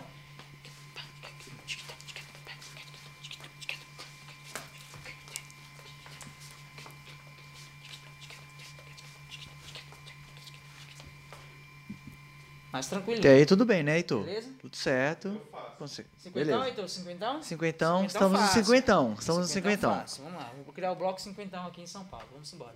Aí, o, um passista encaracolado. Passista encaracolado, até tirar aqui o, o acessório aqui. O passista encaracolado é aquele passista que faz os movimentos no chão. Então, esse passista aqui vai estar no plano mais baixo.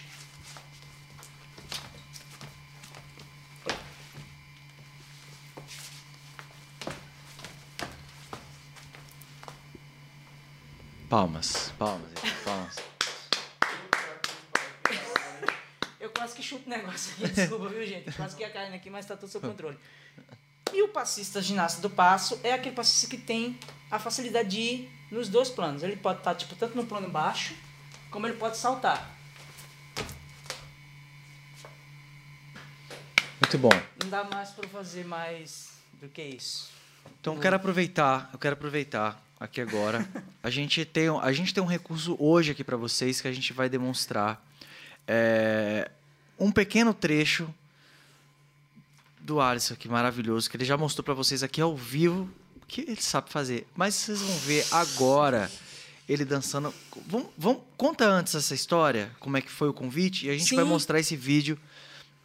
Ele vai, vai contar agora e logo em seguida a gente vai mostrar o vídeo. Sim, sim. Esse convite é, foi através do maestro Spock, né? É, de um projeto que ele tem, de uma aula espetáculo que fala do, das influências do frevo, né? Enquanto música. Então ele mostra imagens no telão e ele é sempre convidado para fazer essa aula espetáculo com uma orquestra de algum lugar do Brasil. E aí ele foi convidado para fazer com a Jazz Sinfônica aqui. A primeira versão que a gente fez foi aqui em São Paulo, foi lá na, na Sala São Paulo, que fizemos eu e Flaira Ferro, né? E aí, como o Flaira voltou para Recife, ele veio para São Paulo de novo e ele me convidou. E aí, por essa vez, foi pela Jazz Sinfônica lá no Teatro Municipal. Então, veio de Recife o maestro Spock e o grande mestre, master, que tira o chapéu para ele, Adelson Silva na bateria, uma lenda viva da batera e da levada do frevo de Recife. Então, eles vieram e é, uma, é um espetáculo, é um concerto incrível, assim. A gente fez duas apresentações, fizemos no Teatro Municipal e fizemos no Festival de Campo do Jordão. Que sensacional. Vocês fizeram então na Sala São Paulo e fizeram lá. Fizemos na Sala São Paulo, fizemos no Teatro Municipal e fizemos no Festival de Campos do Jordão. E aí, dentro dessa, desse concerto, ele fala da presença do passista, do passo. E aí é a hora que eu entro e demonstro, é, danço um clássico do frevo de instrumental, Cocada. Você dançou os três níveis ali, né? E aí, no, no vídeo, eu, eu, é muito fácil eu ir para pro, pro, pro cinquentão, pro ginasta e pro carancolado. Então, eu passeio por essas modalidades aí no, no vídeo. Que sensacional. Pra você que tá escutando a gente, pra vocês, né? Olha, agora ele botou na minha cabeça isso. Pra vocês que estão escutando a gente pelo, pela plataforma de podcast, né? A gente tá ao vivo todas as quinta- quintas-feiras, às 20 horas. Né? Então você pode ver tudo isso aqui. Né? A oportunidade de ver esse artista maravilhoso aqui representando essas danças populares. É, então você tá vendo aqui. Agora, para você que está escutando a gente, corre no nosso canal no YouTube, dê o like, se inscreva no canal e no link na descrição dessa entrevista aqui nesse bate-papo com o Alisson tem um link deste vídeo se você quiser acessar. Agora, para você que está vendo a gente aqui, a gente vai ver esse vídeo agora. Simbora. Duas horas depois. Que vídeo maravilhoso, cara. É, esse Que vídeo, isso? esse vídeo, cara, é, é uma coisa muito eu no carnaval, no último carnaval que a gente pôde fazer, né, presencialmente, eu encontrei com ele e falei, né, falei: "Maestro, rapaz, aquele vídeo lá do da Jazz, ele, rapaz, tem uma repercussão boa, né?" E, enfim, agora há pouco, acho que três semanas passadas, apareceu uma lembrança no Facebook com 750 mil visualizações. Cara, que Então é, é, é, é um, um privilégio, né? é, ter participado desse concerto, o convite do maestro e da Jazz Sinfônica. Eu fiz vários amigos lá dentro da, da, da orquestra, né? E tá representando algo que é nosso, genuinamente pernambucano brasileiro. Lindo demais. E como é que foi dançar naquele espaço ali? Eu vi que eles ficavam ali tensos ali, tipo, ele vai cair. Eu meu, meu Deus, ele vai dar um, um chute na, na, na- Rapaz, eu, eu, eu foi, foi difícil. Tem que eu, ter espaço, né? tem que Ou tem que um ter noção mínimo, de É, espaço. então, noção de espaço. Porque no contexto, no habitat natural da dança, Você era geralmente. malandro, você fazia que ia cair ali. Você, você, no habitat natural da dança, vamos supor, no contexto do Galo da Madrugada, duas mil pessoas, do- né, um milhão de pessoas, sei lá, X, uma quantidade, é o maior bloco do mundo, então vejam aí a quantidade de pessoas que acompanham o bloco. Como é que você vai dançar dentro de, de um espaço pequeno, respectivamente? Você tem que ganhar aquele espaço e é uma vez que você ganha, você tem que manter ele dançando. Então, na minha cabeça, eu falei assim, tipo, eu tô no, pô, eu tô no Galo, ou eu tô em qualquer outro lugar e eu tenho só isso aqui para dançar. Então foi um desafio muito grande, assim. E eu, eu senti, assim, na, os músicos, porque eles são tão concentrados no que faz, né? Até a cabecinha assim é igual. Aí tem hora que fazia assim, ó. É. Eu vi que eles olhavam pro lado. Tinha a Adriana Lombardi que na época tocava lá. Não sei se a Adriana tá ainda. Ah, ela falou: Não chuta, não me chuta, não. Eu disse, pode deixar, fique tranquila, não sei o quê. Aí eu ficava, porque só tinha o, a frente da orquestra, né? Porque Sim. era, era muita, muito, somos muito músicos, né? Então sobrou só um espacinho. Então eu fiz uma entrada como se eu tivesse, tipo, nunca tivesse entrado no municipal. E aí eu subi a escada e fiz todo improviso, tá? Foi tudo aquilo, foi tudo improviso. Se eu fosse fazer de novo, eu não, não ia fazer do mesmo jeito, eu faria de outra maneira, supostamente repetir algumas coisas, mas. Tipo, eles não falaram assim, ó, você vai até aqui. Na verdade, você, tipo, Não, você eles só- usou tudo mesmo. Eles falaram assim, tipo, ó, quando você subir no palco, você tem esse espaço aqui, desse lado, desse lado. Aí eu disse, então tá bom. Que você passou no meio do maestro ali. Pois é, foi, tirei uma onda com ele, fiquei regendo com ele. Então, cara, e foi uma construção muito legal. Você, pra ter essa construção dessa dança aí, você. Você ouviu a música antes ou não? Foi na hora? Então, eu assim? conheço, eu escuto muito frevo, né? E Cocada é um frevo que eu, eu já tinha contato com ele lá na companhia da Escola de Municipal de Frevo, onde eu fui professor, em Recife. É, dentro do espetáculo Recife Fervendo, do Alexandre Macedo, que coreografou esse espetáculo. Beijo, Alexandre. É, a gente dançava esse frevo, né? Que é um frevo muito bonito.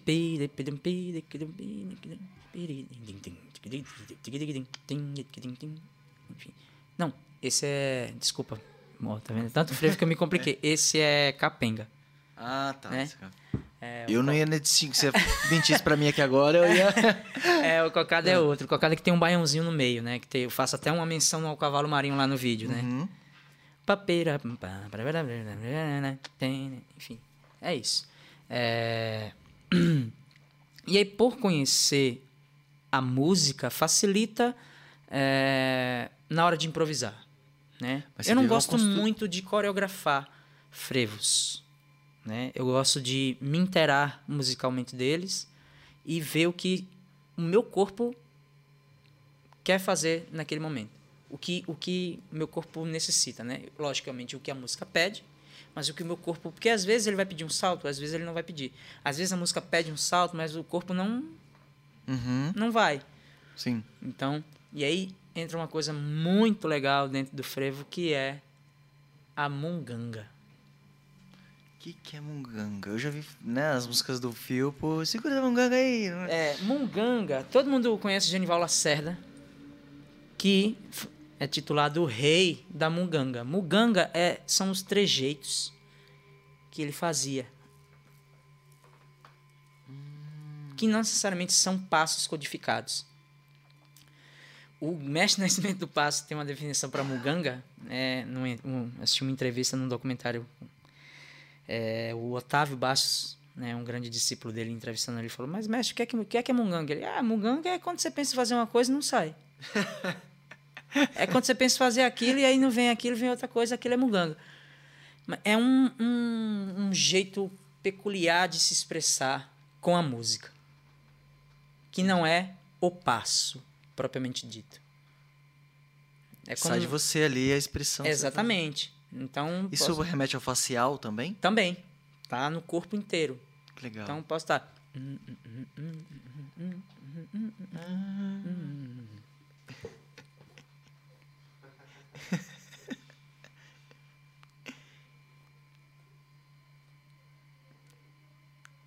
Cara, a música rolando, você pode. Exatamente. Nossa, que demais. E isso pode estar na melodia, isso pode estar no ritmo, né? Isso pode estar em qualquer lugar. Então, sei lá, é, você pega um- uma melodia e você vai estudar a melodia como um gesto, não como passo, né? E aí você vai colocar a sua interpretação, o seu, o seu jeito naquilo ali, né? Por exemplo, eu gosto muito, eu sou um mugangueiro de coração, assim. Porque é, é, é muito. Inclusive, eu tenho um curso, que eu vou falar daqui a pouco, é, que se chama Frevo, Munganga e Passo. Onde a gente estuda tipo, um pouco da essência, um pouco da munganga, e o movimento ele é o terceiro estágio. Ele vem Vamos falar disso. Mas o seu improviso, eu vi que o seu improviso lá, ele teve uma crescente muito. Parecia que você tava, tinha, tava ensaiando aquilo, sabe? Ah, Porque foi, cara. Você, teve essa crescente ali. Você veio dançando, você veio fazendo, você veio aquela coisa. Você ia cair, você deu uma lenda, depois você foi fazendo do pé, depois já começou a É, pular. então, o, eu acho que isso está atrelado, Will, à questão de, de, de se apropriar musicalmente. Né? Você- como músico, como, quando você conhece a estrutura da música, fica mais fácil você tipo brincar nela, fazer outras levadas, tipo fazer outros grooves. Com o corpo é do mesmo jeito. Então você desenha da maneira que você quiser, porque você- a música tá ali.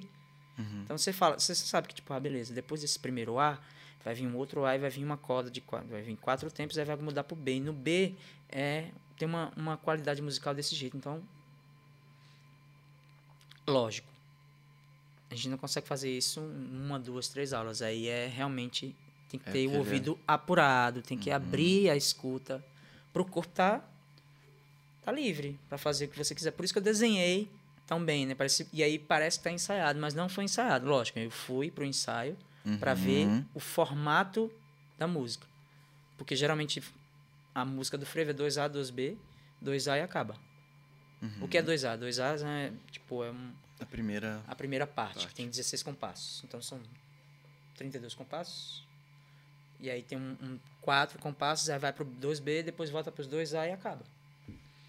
E aí Você tem só aquilo ali, o resto. para você se desenrolar. Mas, por exemplo, no meu espetáculo solo, onde tipo eu escolhi uma música chamada Lágrimas de Folião, eu faço uma linha de tempo onde eu uso é, um pouco mais a música para contar, para tentar contar essa linha de tempo do, do passo, assim, do movimento. Então, eu uso guarda-chuva, eu uso os movimentos da capoeira e depois uso a mugangue e depois eu uso o, o passo. Então depende muito do que é. Aí vai ter lugar que, por exemplo, ah, agora Alisson, você tem que dançar aquele frevo show, frevo acrobático, você tem que ser ginasta do passo. Tudo bem, eu vou, vou fazer, porque o trabalho pede. Uhum. Né? Então. E eu posso também dizer, tipo, não, não tô fazendo mais, não tô mais nessa parada, tô numa coisa mais introspectiva, mais de pesquisar mesmo, de, de não ir pelos padrões, de. Sabe? Uhum. Então são, são linhas de escolha, digamos E assim. tem, você tem um certo tempo pra você fazer. Porque tem o treino também, né? Se você não praticar, nem sempre você vai conseguir fazer mais o. Isso, isso. Ginasta, é, né? é, é- é um- e aí é uma, é uma inteligência sua, né? Porque aí você tem que olhar pro seu corpo e ver em que momento você- que ele tá. Por exemplo, eu não vou ter esse corpo daqui a 10 anos. Então a minha dança, por exemplo, aquele vídeo foi em 2017, 2018, não- se me recorde. De lá pra cá já mudou bastante. Então daqui pra, sei lá, 5 anos, a minha dança não vai estar a mesma de agora. Porque eu vou estar mais madura por, porque eu quero pro meu corpo, porque o meu corpo não vai estar o mesmo do de agora. Então eu tenho que ir acompanhando. Assim como o movimento do capoeira acompanhou a música, o meu corpo vai acompanhando de forma gradativamente. Existe o dançarino raiz e o Nutella? Tipo, em relação a isso? que o dançarino raiz, por exemplo, de frevo. O que, que o dançarino raiz de frevo faz e o Nutella faz? Sei lá, ele, é, tipo, real- Não que o Nutella seja ruim, mas eu falo assim, pô, tem, tem é, por exemplo, dançarino profissional, que às vezes ele tem que ser Nutella, entre aspas, que eu tô falando, não de uma, é de uma maneira que eu falei pra galera entender, mas o cuidado é maior, às vezes tem que dar um alongamento todos os dias, fazer certo movimento, ter cuidado com o joelho, não, não. Ou o que, que o raiz vai? Não, vai aqui, dá um, faz três pulinhos, alguma coisa e já vai? Como é que seria isso? Olha, vamos lá. Colocou em. É, Me colocou na linha do trem aí, o trem tá vindo, né? Vamos embora. É, eu acredito, né? Eu vou tentar responder essa pergunta mais objetiva possível. Eu acredito assim. Quando você trabalha com o corpo, independente de qualquer linguagem, você tem que ter um cuidado e uma manutenção. Porque, vamos supor, eu sou dançarino, bailarino, professor, coreógrafo e sou músico. Para minha técnica estar em dia, eu tenho que ter uma manutenção, mesmo que seja mínima, uma manutenção física, né? Para o meu corpo estar em dia. Assim como na música. É, Você tem que estudar tem que estudar. para montar em dia, então. Beleza. Essa comparação raiz Nutella, assim, vamos supor, eu atrelo assim, vamos supor. O cara raiz, ele vai estar mais inteirado do contexto no todo, no geral. Tá? E o Nutella, esse Aprofunda mais e. É, o Nutella, ele vai simplesmente porque ele quer aprender movimento. Ah, eu quero aprender aquele salto. Já vi vários nas minhas aulas. Ah, professor, eu quero abrir espacate. Eu tipo, opa, não é aqui não, viu? Aula de alongamento, ginasta, cobra- acrobacia, frevo é outra história. Ah, mas porque eu vi fulano fazendo. Ah, não, fulano é fulano. Eu não vou ensinar na minha aula, tipo, ninguém abrir espacate. Tipo. Então, eu, eu diferenciaria essas duas linhas de pensamento. É porque, tipo, não isso. Uhum. que é, mas eu enxergo dessa maneira, assim. Um cara que quer só aprender movimento, movimento, movimento, tipo, tá nem aí, a música, tipo, tem várias nuances, vários pausos, e ele tá, tipo, só executando. Uhum. Onde o, o raiz tá ali, tipo, numa dança mais. dançar, Numa dança vendo- mais contida, inteirado com a música, inteirado com a história, com o movimento. Então, eu, eu me identificaria Uhum. dessa maneira. Super respondeu. Assim, ó. Né, Heitor? Foi assim, ó. No... Na titela. É, não, é isso, cara. Mas é isso, você é um professor, né? Você... É, eu Exatamente isso que eu queria saber. sou educador, gente... né? Eu, É o jeito da gente falar, né, Heitor? Não, mas tá certo, tá certo. É. E existe, existe isso em todos os lugares, não só no freio, existe no forró. Sim. Essa, essa massa de consumir o movimento, né? Sim. Então, tá, beleza, você vai aprender. O movimento você vai aprender. Tenho certeza. Por isso que eu disse a você, vocês não são frevo, bicho. Se eu passar aqui cinco movimentos de Verdade. frevo, vocês vão fazer. Não, já vi muita gente dançando frevo. E agora eu... Agora, entre dançar e saber o que está dançando é outra história. Sim. Que você, vocês escutando e vendo isso aqui, não tenho dúvidas, né, Heitor? Vocês vão saber o que é agora. Cada coisa. Exatamente. E aí, como é que foi sua vinda para São Paulo e ter esse contato aqui? Olha, cheguei, né? Como tinha falado no começo do nosso encontro, a Flávia me chamou, eu vim para o festival. Fiz o festival, passei mais uma semana do que estava combinado. Pedi para alguém me substituir na escola e voltei. E surgiu um convite, né? Para voltar, e aí eu pedi demissão da escola e vim. E cheguei aqui e fui muito bem acolhido, porque assim, é, cheguei num espaço onde é liderado por um, um pernambucano e uma curitibana que tem um carinho e um cuidado muito, muito grande por essa cultura. Tanto é que a escola tem 29 anos, vai fazer esse ano agora, em novembro, né? Que está situada lá na Vila Madalena. É uma grande referência mundial, né? Então, para mim, é, eu não posso dizer que é, eu não fui bem acolhido. Então, eu vim para trabalhar no lugar que tem é, esses, essas pessoas como cuidadoras e que traba e eu vim para trabalhar com o que eu sei trabalhar, com a minha cultura, né? E o que eu não tinha domínio, eu tive contato aqui e fui me especializar. E tô me especializando. Desculpa, tô me especializando. Não, não sei de tudo, tá? É, porque é um, é um universo sem fim. Quanto mais, é, sabe buraco assim? Quanto mais você cava, você vai entrando. Então, para mim foi de suma importância. Era um sonho. Vim para São Paulo, né? Eu tenho formação contemporânea, tenho essa formação popular, então consegui fazer uma rede de, de contatos e de amigos muito bons aqui. Tinha parado com a música Voltei a tocar em São Paulo, através do Instituto, nas sambadas, né? É, então, só, só veio agregar, né? É, E vem agregando é, por esses anos aí. Espero é, agregar mais e mais e mais e mais, assim. E sempre que posso, vou a Recife, vejo quem eu, vejo os meus mestres, vejo quem eu comecei, vejo os meus amigos, troco ideia, então estou sempre tentando me inteirar do movimento como tá lá, né? Em 2019 a gente, em 2020 a gente foi lá para fazer um trabalho é, muito bacana que foi a concepção da coreografia do show de abertura do Carnaval de 2020. Né? Eu fui um dos coreógrafos junto com Antônio Meira e a direção de Antônio Nóbrega e co-direção de Rosane Almeida. Então, é, não tenho não tenho o que falar. Na verdade, eu só tenho que agradecer a todo mundo que que vem acreditando, que vem confiando, né, na, no meu trabalho e Então você veio mais assim fortalecendo um movimento que tinha aqui, né? Então você sentiu já amparado e tudo do que largar tudo lá e Não, sentir é- falta aqui, né? Exatamente, por isso que eu vim, né? Então, como eu vim antes para fazer o festival, então eu vi todo o movimento, vi como é que acontecia, os alunos e tal. Então, quando eu recebi o convite, eu disse, ou é agora ou não é, Ou não é? né? Porque eu passei na minha, na minha, no começo da minha formação, passei dois anos parado. Você falou que se formou em Dança contemporânea, foi a- lá, lá em Recife. lá em Recife. Hum. No grupo experimental, no núcleo de formação em dança do grupo experimental de Mônica Lira, minha mestra, que me iniciou no universo da dança contemporânea, né? Devo muita coisa a ela, uma grande bailarina, diretora e coreógrafa. Porque no meio disso aí eu parei dois anos de dançar, né? Minha filha nasceu, eu não ganhava dinheiro, eu estava no meio da minha formação, minha filha nasceu. Naquele contexto eu disse, tem que parar.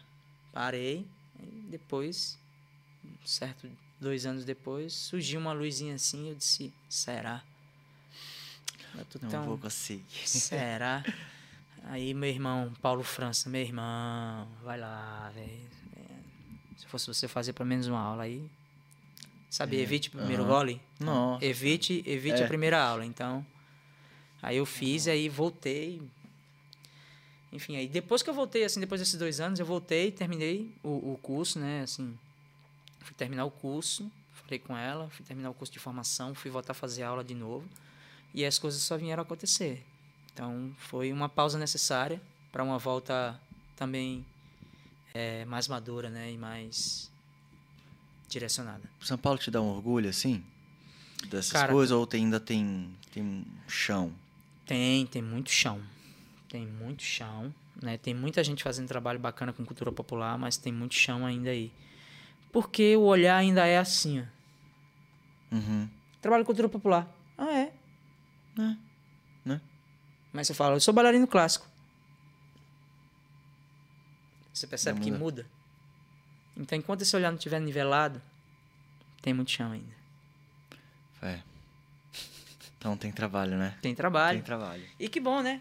Que bom que, Que tem bom, que e tem uma bom. galera massa aí, né? Pelo mundo, não só aqui pelo mundo, pensando cultura popular, trazendo isso para o universo do forró, por exemplo, trazendo isso para o universo, fortalecendo esse movimento da cultura popular mesmo, né? Uhum. Levando isso para festivais.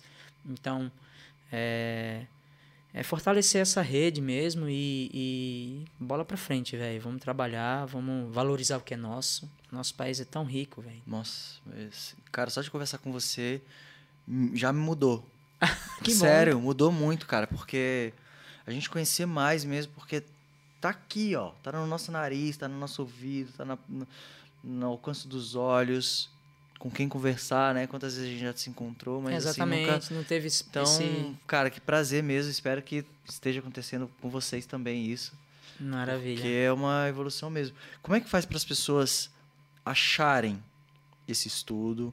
Como é que faz para entrar em contato com você? Como é que faz para ter esses cursos? Vamos lá. Eu, atualmente, nesse momento de pandemia, a gente está trabalhando online, né? A escola que eu trabalho se chama Instituto Brincante, que fica na Vila Madalena, mas a gente está tendo os, os cursos 100% online. Então, é www Brincante ou entra nas minhas redes sociais, que é arroba Alisson, A-L-I-S-S-O-N, ponto, dance, de dançar, alisson.dance, e você pode falar diretamente comigo. Então, eu tenho um curso lá no Brincante chamado Frevo Capoeira e Passo e tem um outro curso de danças brasileiras chamado No Passo das Danças Brasileiras. E tem um curso, uma pesquisa particular, pessoal minha, chamada Chão da Capoeira, que, que trabalha e a- a- o, o, o intuito do, dessa experiência, não, desculpa, não vou usar pesquisa, mas o, o intuito dessa experiência corporal é estudar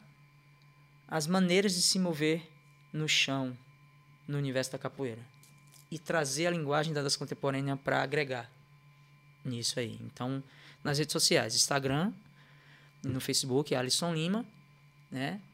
E no Instituto Brincante. Então, e lá a gente tem vários cursos, né? Tem, não tem só curso meu, tem curso do Nóbrega, tem curso de, de música, tem curso de poesia, tem outros cursos de dança, então tem curso para pais e filhos, tem curso para educadores, para rede de, de professores né? Tanto da rede pública quanto da rede privada. Então, é uma, uma, um leque de possibilidades de estudar muito bacana. E é assim, é um primeiro contato, né? Uma vez que você entra em contato com isso, Vai. só abre as possibilidades. Então, e aí você vai direcionando. Então, é, se quiser se aprofundar, tem outros lugares, tem livros, documentários, tem as próprias vivências nesses locais, né? Tanto em Pernambuco quanto em outros locais. No Instituto tem. São, são, por exemplo, cursos trimes- trimestrais? Isso. Agora, agora, agora a gente está trabalhando com esse, com esse modelo trimestral. Então, acabou agora o primeiro trimestre, já entrou agora um, um, um bimestre, né? É, no entre meio aí, e vai ter um curso de férias em julho, muito bacana. Uma atividade chamada. é, A gente não sabe o nome ainda, mas a gente está pensando em chamar experiência brincante, porque é, o indivíduo vai lá, paga um valor X e tem direito a todos os cursos. Então você pode ap- aprender a tocar, aprender a dançar, aprender um pouco da poesia, aprender um pouco de construção de brinquedo, enfim. É, mas os cursos têm, du- têm durabilidade de, de três meses, três a quatro meses. Quem- formato online. Pra quem não sabe, a dimensão do que é o Instituto Brincante e não sabe quem é Antônio Nobre, o que, que você pode falar para esse, pessoal que já te ouvindo, eles já sabem a profundidade do que eles né, vão aprender, mas quem é Antônio Nóbrega e o Instituto Brincante? Olha, Antônio Nóbrega... Resumindo, né? Resumindo, é, é, ia ser uma live, uma, uma live, um podcast para cada uma dessas pessoas. Antônio Nóbrega é um grande mestre é, da palavra, do corpo e da música, né, e do gesto, né, no universo popular brasileiro. É, pernambucano, fez parte do quinteto armorial do grande mestre Ariano Suassuna, a convite do próprio Ariano Suassuna. Saiu e foi fazer o seu trabalho, né? e veio para São Paulo construir essa escola que está há 28 anos aí Teatro é muito vivo. né? Pesquisando, se reinventando sobre o universo popular brasileiro, trouxe e formou muita gente, né? Então, Nóbrega é, é a principal referência no Brasil hoje de cultura popular e o Instituto Brincante, consequentemente, também, enquanto instituto, enquanto escola, né? Tanto na área de, de formação quanto na área de entretenimento, né? Então, tem festas, tem shows, tem saraus.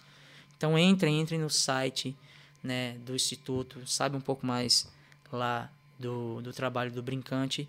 E tem um documento no canal do, do Instituto, tem um documentário que eles fizeram em 1997, se não me engano, em 95, não vou recordar agora, chamado Danças Brasileiras, onde eles fizeram uma, vi uma pequena viagem, mapearam um pouco do que a gente tem no nosso Brasil. Eu vi Então, ele uma mulher, não é? A Rosane Almeida. A Rosane Almeida. a ah, esposa legal. dele. Então ele conversa diretamente com os mestres e mostra essas manifestações nos seus habitats naturais. Então pesquisem, tem muita coisa para. Estou sempre aprendendo com ele num- numa conversa, num show, numa ida para algum lugar. Tem um filme também, não tem? Lá? Ah, boa. Inclusive eu vim para São é. Paulo por conta desse filme, chama Brincante. Eu vi esse filme, é, cara. É, eu é- vim para São Paulo a, a- convite para desse filme, se chama Brincante, é um filme de Walter Carvalho, que conta um pouquinho da história. Então ali vai ter um, um resumo é, parcial de como, de, como, de como é o trabalho da escola, de como é o trabalho do Nóbrega. Né? Ali surgiu também o início da companhia, onde eu danço. Então, Brincante. Está disponível, gratuito no Tá gratuito, no galera. YouTube. No YouTube. Instituto Brincante. Pronto. E vejam esse filme que é maravilhoso mesmo. Massa demais.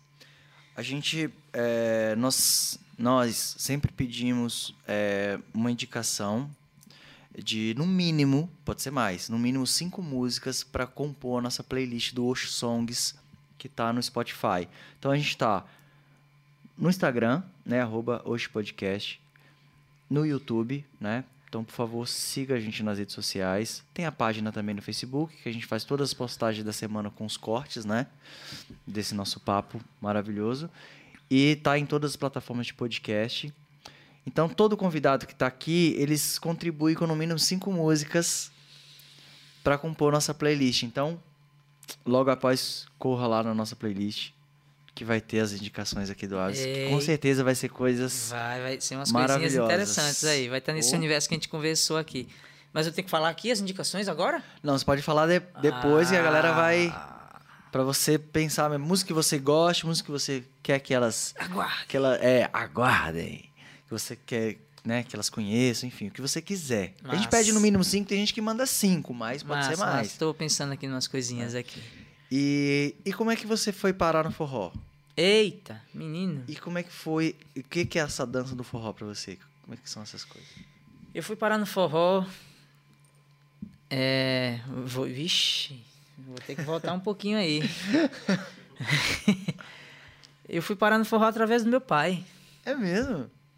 É, na verdade, o forró chegou lá em casa, né? Chegava todo domingo de manhã, quando eu acordava. Meu pai é um exímio fã da, da música nordestina, né? Ari Lobo, é, Luiz Gonzaga, Jackson do Pandeiro, Jacinto Silva, entre outros, né? Posso estar citando vários aqui, Marinês. Já escutava lá? Todo domingo de manhã eu acordava com esse som. E graças a Deus, Pai, obrigado. Onde o Senhor esteja, muito obrigado pela essa influência musical que é de suma importância na minha, no meu olhar hoje para o movimento do forró. E mais uma vez a quadrilha. A quadrilha junina me, me deu esse contato mais forte assim com a, com a música do forró. Eu dançava, assim, como eu danço hoje, assim, danço por, por gostar, né? Eu danço para benefício meu, assim, próprio e para quem tá dançando comigo, no sentido, não dou aula, não sou profissional da área, mas gosto de contribuir para que a dança fique cada vez mais genuinamente nossa. Né? Acho que essa é a minha minha passada de contribuição. E aqui foi é, esse- essa volta da, de tocar pelo Instituto. Eu me encontro com o mestre dos mestres nosso, aqui em São Paulo, o mestre Zé Pitoco. Inclusive, a gente queria convidar muito pra ele vir aqui, Alisson. Será que ele vem? Ele vem, ele vem sim. Convidar Zé, ele. Zé, meu filho, um abraço pra você. Um viu? abraço, Hum. Ligou pra mim aí esses dias. E aí, Alisson? Tá aí por onde? Fala, Zé. Encontro com o Zé lá no Brincante. Aí ele foi fazer um forró Zé Pitoco. Aí ele falou: Alisson, tu não quer bater um triangulinho, não? Eu disse, Oxi, na hora, Zé. Nossa, que demais. Aí puxou o freio de mão, eu fui embora assim na ladeira abaixo assim. E aí foi só aumentando, então eu parei aqui no- na cena do forró assim, eu entro nessa cena do forró aqui em São Paulo por conta do mestre Zé Pitoco. E logo depois eu me encontro com o Filpo, também assim nessa situação de ir visitar com ele. Ah, vamos ali, vai ter assim, um forró ali dos meninos ali. E aí quando eu cheguei assim, os caras sentando na madeira assim, um sonzão e aí Sabe quando você chega no local, escuta a música e faz vum? Você se remete lá Tipo, pra onde tudo começou, você falou, nossa, velho. Como é que eu nunca tinha vindo aqui antes? E aí foi isso. Aí rolou uma canja, um convite. E ficou, você já, tá, E aí- já tem a bagagem, já tem a essência de tudo. E aí tinha essa influência das quadrilhas, né? Conhecia bastante coisa, né? No universo da música. Tanto é que eu tenho uma alma muito velha, assim. Fiz aniversário semana passada, mas... é, dia 19, mas... Tem uma alma musical, uma alma gestual mesmo, meio, meio assim, mas acho que é dos, dos, dos meus caboclos, né? Que me acompanham, que me regem, né? Então... É, agradeço a eles, né? E aí hoje em dia eu faço parte de outros grupos do Forró Picadinho também, né? Com Danilo Moraes, do Nicolas Krasik, do Rendezvous, forró instrumental, juntamente com Guegué Medeiros e Pablo Moura, só, gente fera, maravilhosa. só professores e aproveitando e aprendendo o máximo com essa galera aí. E na, e na dança, assim, tenho, tenho é, pensado nisso, né? Inclusive, tem um, um recadinho, um convite para vocês. Vai rolar uma oficina, né? É, minha, de danças brasileiras, né? E queria convidar vocês no mesmo dia está acontecendo esta agora aqui, né? E vocês ficarem à vontade para ir lá, dançar um pouquinho, se mover e aprender um pouquinho, assim, o primeiro contato com esse universo popular brasileiro, dia 27 às 19h30. Então você tá super convidado. Super. Super. Convido você, convido o Opa. Heitor também. Vamos, Heitor? vai mesmo? E- vai nada, você vai ficar E é isso. E, no, e, e, e tenho, e tenho pensado em, como contribuir, né?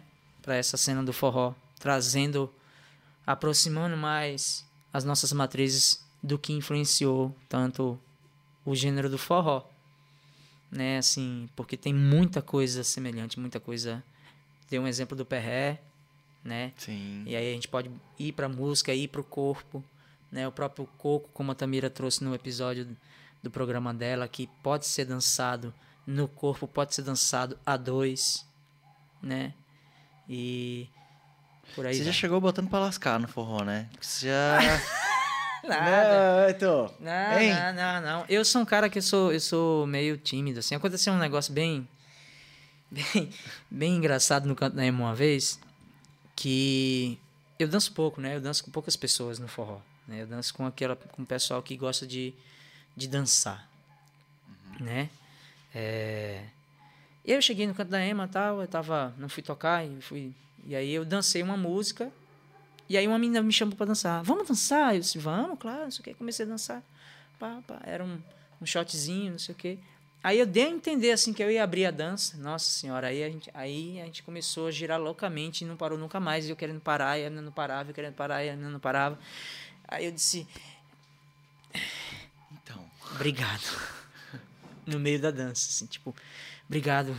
É, nossa, bastante informação. E aí saí, assim, né? Então, às vezes é isso, né? Às vezes você encontra parceiros muito bons e às vezes você encontra pessoas que querem simplesmente mover. Mover, mover, mover, mover, mover, mover. E aí o meu intuito dentro do forró é curtir a música como músico e como dançarino, né? Como bailarino. Por que não curtir, né? Vamos, vocês estão, a gente está ali fazendo um, um trabalho de qualidade ali e, e é tão gratificante para nós músicos ver corpos reverberando a nossa música. o que que te, o que que te conecta na dança, assim, no forró? É justamente isso? Saber que a pessoa tá também ouvindo e transmitindo pra você? É, a troca simultânea, né? É, perceber que a pessoa está no mesmo lugar e no mesmo é, na mesma vibe que eu naquela dança, né?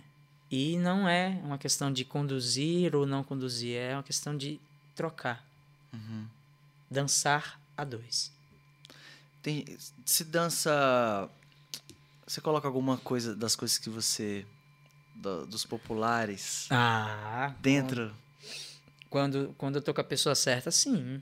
e a pessoa Já. responde, você fala, opa... Quando, tá, quando, tô, quando tô com as pessoas que, que conhecem, assim, né?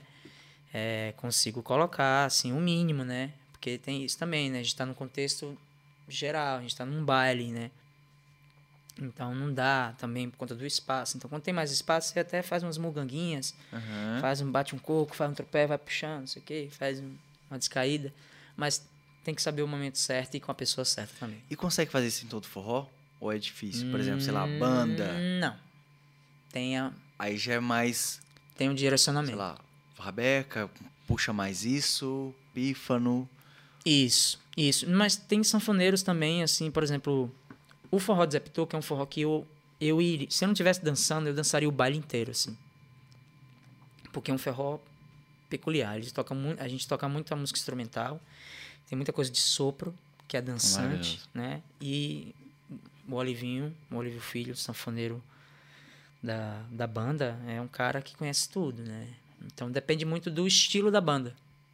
São, e e são todos nordestinos. Todos que tocam. Né? Então tem essa veia, né? Do som que chega na cara, assim, sabe? Uhum.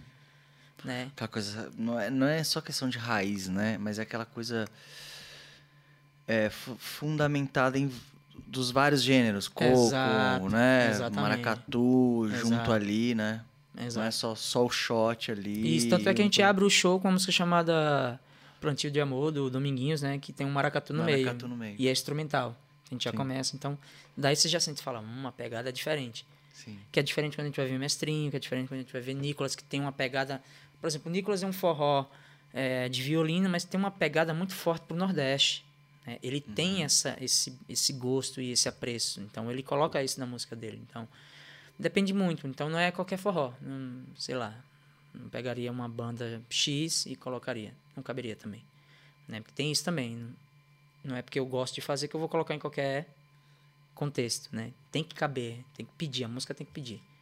Porque só vem, só é posto pra fora porque a música te impulsiona. Você fala, eita, agora vai. Aí vem. Vai em cima de tudo. E tem aquela música que você vai que você fala, putz, bicho, só aqui viajando, fecha o olho e, Nights, e curte o som. que demais. A gente tem é, algumas perguntas aqui pra você. Afe é Maria. quase uma. né, então? É uma fogueirinha, é uma fogueirinha. Ai, meu Deus do céu. Você tira aí tem- temas diversos. É, pra você ler? Pode ler. Vixe, o que é dignidade pro artista? É. Pegou muito legal. A gente gosta muito de ouvir sobre isso. Porque você tem agora artista, músico, né? É. Professor, ensinar é uma arte, né? E dançarino, bailarino. Transmitir e dançar também é Transmitir, uma né? arte. Então tem tem três campos. Você pode até colocar os três em um, você que Uhum. manda. Mas o que, que é essa dignidade pro artista? O que, que é o artista ter dignidade? Cara, eu. Eu penso assim, ó. Pro, pro artista ser digno, assim, pra gente ter dignidade naquilo que faz, é reconhecer os nossos mestres, levar eles ou elas com você pra onde for, dar suas referências, né? E não não passar por cima de ninguém. Né? Eu não tenho vergonha de se alguma pergunta que eu não soubesse dizer, tipo, gente, eu não posso responder isso porque isso não me cabe, mas vocês podem procurar fulano. Eu acho que isso é ser digno. Porque a gente não é conhecedor de, do todo. O todo é muito grande. Então, é o que eu penso. Uma pessoa falar pra mim uma vez, certeza é uma coisa muito pessoal, né? Então a pessoa quando fala eu tenho certeza, É, é a mesma coisa de nunca, né? diferença. Nunca. Exatamente, nunca diga nunca. Nunca certeza. diga nunca. Nunca é uma palavra muito abrangente, assim. Você fala, bicho. Então, seja digno e humildade, né? Acima de tudo, né? Respondeu. Respondeu, Heitor? Maravilhoso, né? Também se não tivesse respondido. se não tivesse Não, respondido, com certeza. tava, tava arrumado. Vamos gente lá. tá tirando mais uma pergunta aqui pra ele. Eita, Jesus. Pergunta. Artista independente. É. isso? A gente deixa vago porque pode ser várias coisas. Você pode falar sobre o artista independente, citar alguns, falar o que é, os problemas que são. Você pode ficar à vontade. Tá. É, acho que eu vou fazer um, um, um arrumadinho aqui, né? Como diz lá em Isso. Recife, né? Juntar um pouquinho de um, um pouquinho de outro, que tiver na geladeira e botar na panela e misturar. Olha, ser artista independente no, no, no contexto que a gente vive é difícil, né? Ser artista, no contexto geral, inclusive, não ser independente.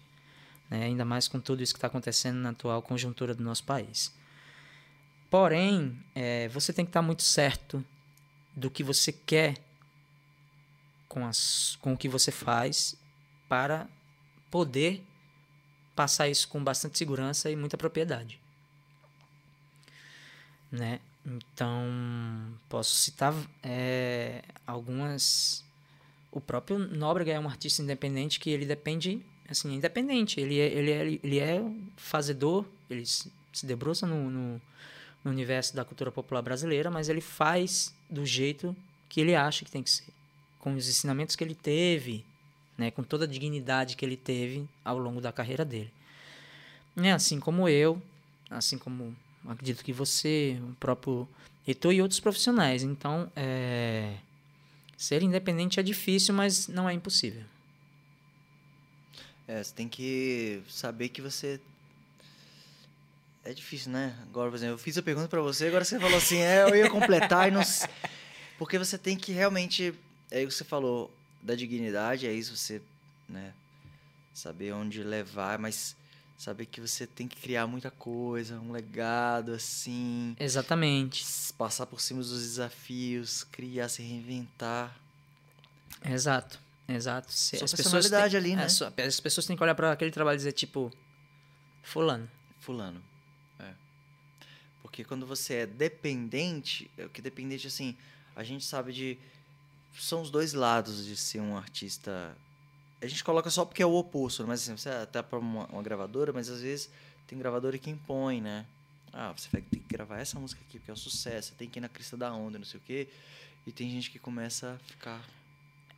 Por exemplo, comigo, na minha área, é, já aconteceu isso, assim, por exemplo, de eu ser convidado para fazer um trabalho e a pessoa falar, ó, mas eu quero que você dance com aquela roupa colori- colorida e com guarda-chuvinha. Eu disse, ó, então. É, primeiro que não é guarda-chuvinha, tá? É sombrinha. E não é aquela roupa colorida, é uma, uma roupa específica de passista. Posso dançar assim. Muito bom falar isso. É, porque a pessoa já aprende na. Na. né? Uhum. Mas se eu não tivesse é, querendo fazer o trabalho, eu ia dizer pra ela, tipo, ó, eu não consigo, eu não faço, não danço mais com esse tipo de roupa. Por exemplo, eu dan- hoje eu danço frevo sem sombrinha. Eu só danço quando me pedem e quando é específico e quando eu acho que vale a pena. Isso me torna chato? Às vezes sim. Isso me torna as pessoas podem me chamar de arrogante? Sim. mas eu estou construindo uma independência de um movimento maior.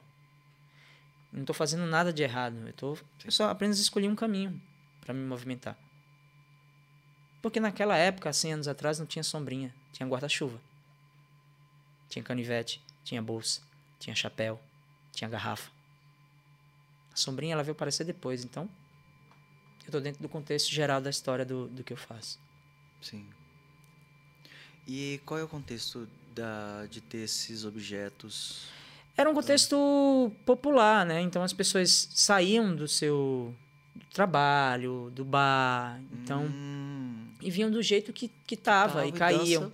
Com, a- com aquilo que tá na mão. Exatamente. Então Pra você não largar, tipo. né? isso, eu não vou, é, não, não- não tinha como largar e não tinha como voltar para casa para depois voltar para cair no- na festa. Então é, o PRVG é um fotógrafo incrível, tem vários registros dos carnavais de outroras, né? Como a gente costuma dizer, de, de antigamente, de, de imagens mesmo, pessoa com sombrinha quebrada, garrafa, um cara em cima do outro, assim.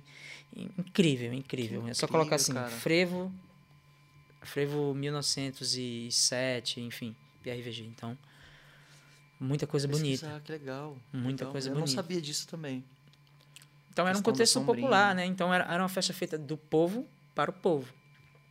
Então as pessoas que trabalhavam no porto, as pessoas que trabalhavam no cais, as pessoas que trabalhavam né, no comércio. Não, então era esse povo que, que fazia o carnaval na rua, Uhum. que não tinha um poder aquisitivo para estar desfilando nos carros.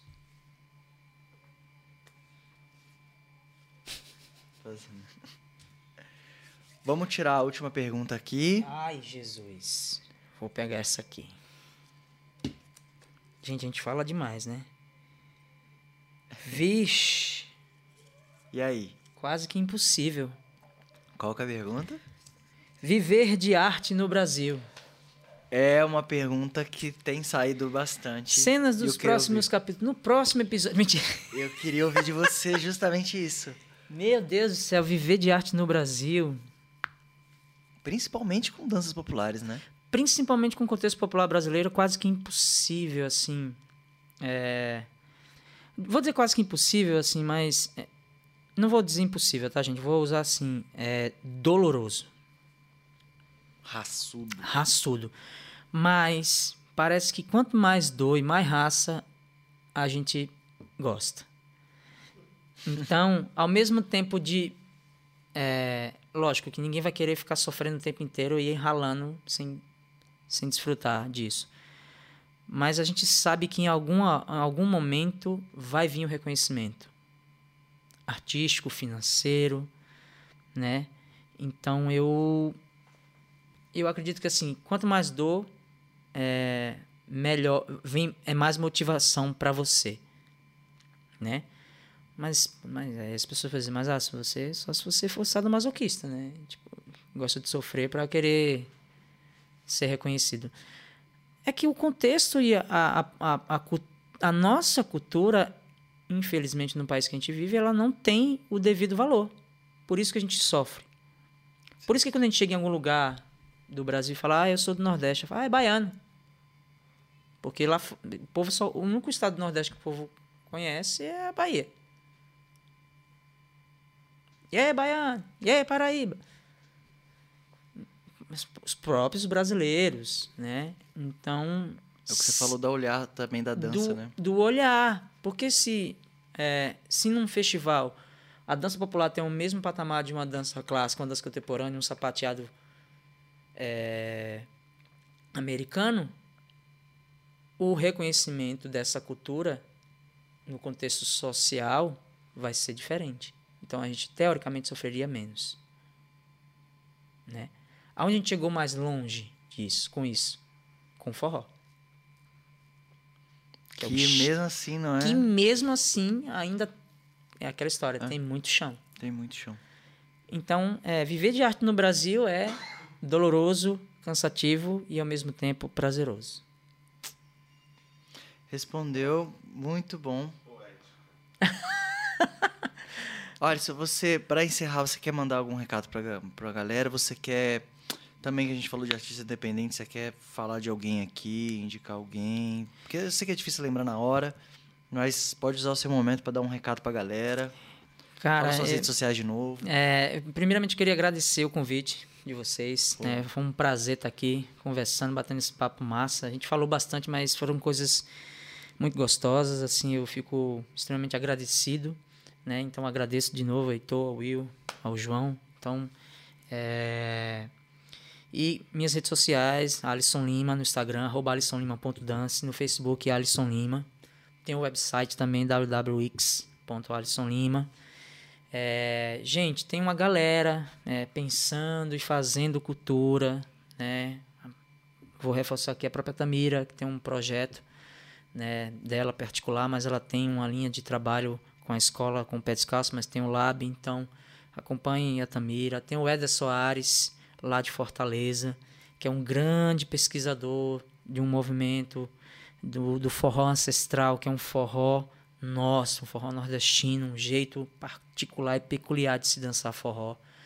Instituto Brincante, né? Na, na pessoa de Antônio Nóbrega e Rosane Almeida, em todo o corpo docente de professores, os grupos que eu faço parte, Filpo Ribeiro, Forró do Picadinho, Nicolas Krasik. Então, essa galera que tem né, contribuído e, e, com, com a música, com a nossa música, né? É, para o mundo aí, né? Porque agora com as plataformas digitais a gente tá no mundo, né? A gente tá não tá só no Brasil. E leiam, né? Vão pesquisar, tem muita coisa, muita coisa aí para se descobrir da nossa cultura, do nosso Brasil, não só no Nordeste, mas no Sudeste, no Sul, né? Eu não sou conhecedor de tudo, peço desculpa por alguma coisa que eu não não falei tão claro, mas tu fico à disposição para a gente trocar uma ideia nas redes sociais, então pode me procurar, pode me seguir. E é isso, né? É, agradeço é, mais uma vez o convite e espero revê-los em breve aí pra gente fazer um, um frevinho aí e mostrar oh. para vocês que são. A gente vai, né, então, o frevo de 50 lá, aquele lá. O 50, é, exatamente, exatamente. Alisson, muito obrigado mesmo, cara. Obrigado por compartilhar esse, cara, esse conhecimento gigantesco que você tem aprofundado. Mesmo a gente falando que ia falar rapidinho assim, mas, cara, você realmente você me transportou aí. Espero todos vocês aí também que tá, tá vendo e ouvindo a gente. Então, muito obrigado mesmo por passar isso tudo. Eu que agradeço e agradeço mais uma vez é, aos meus ancestrais que deixaram isso aqui pra gente, aos meus mestres, né, me proporcionaram estar tá aqui falando da nossa cultura e reforçando o nosso movimento. Então, Valeu, meu povo. A gente fica por aqui, nosso 15 episódio com esse cara, esse cara maravilhoso aqui, músico, dançarino, professor. Então, um beijo para vocês e até a próxima. Oxi!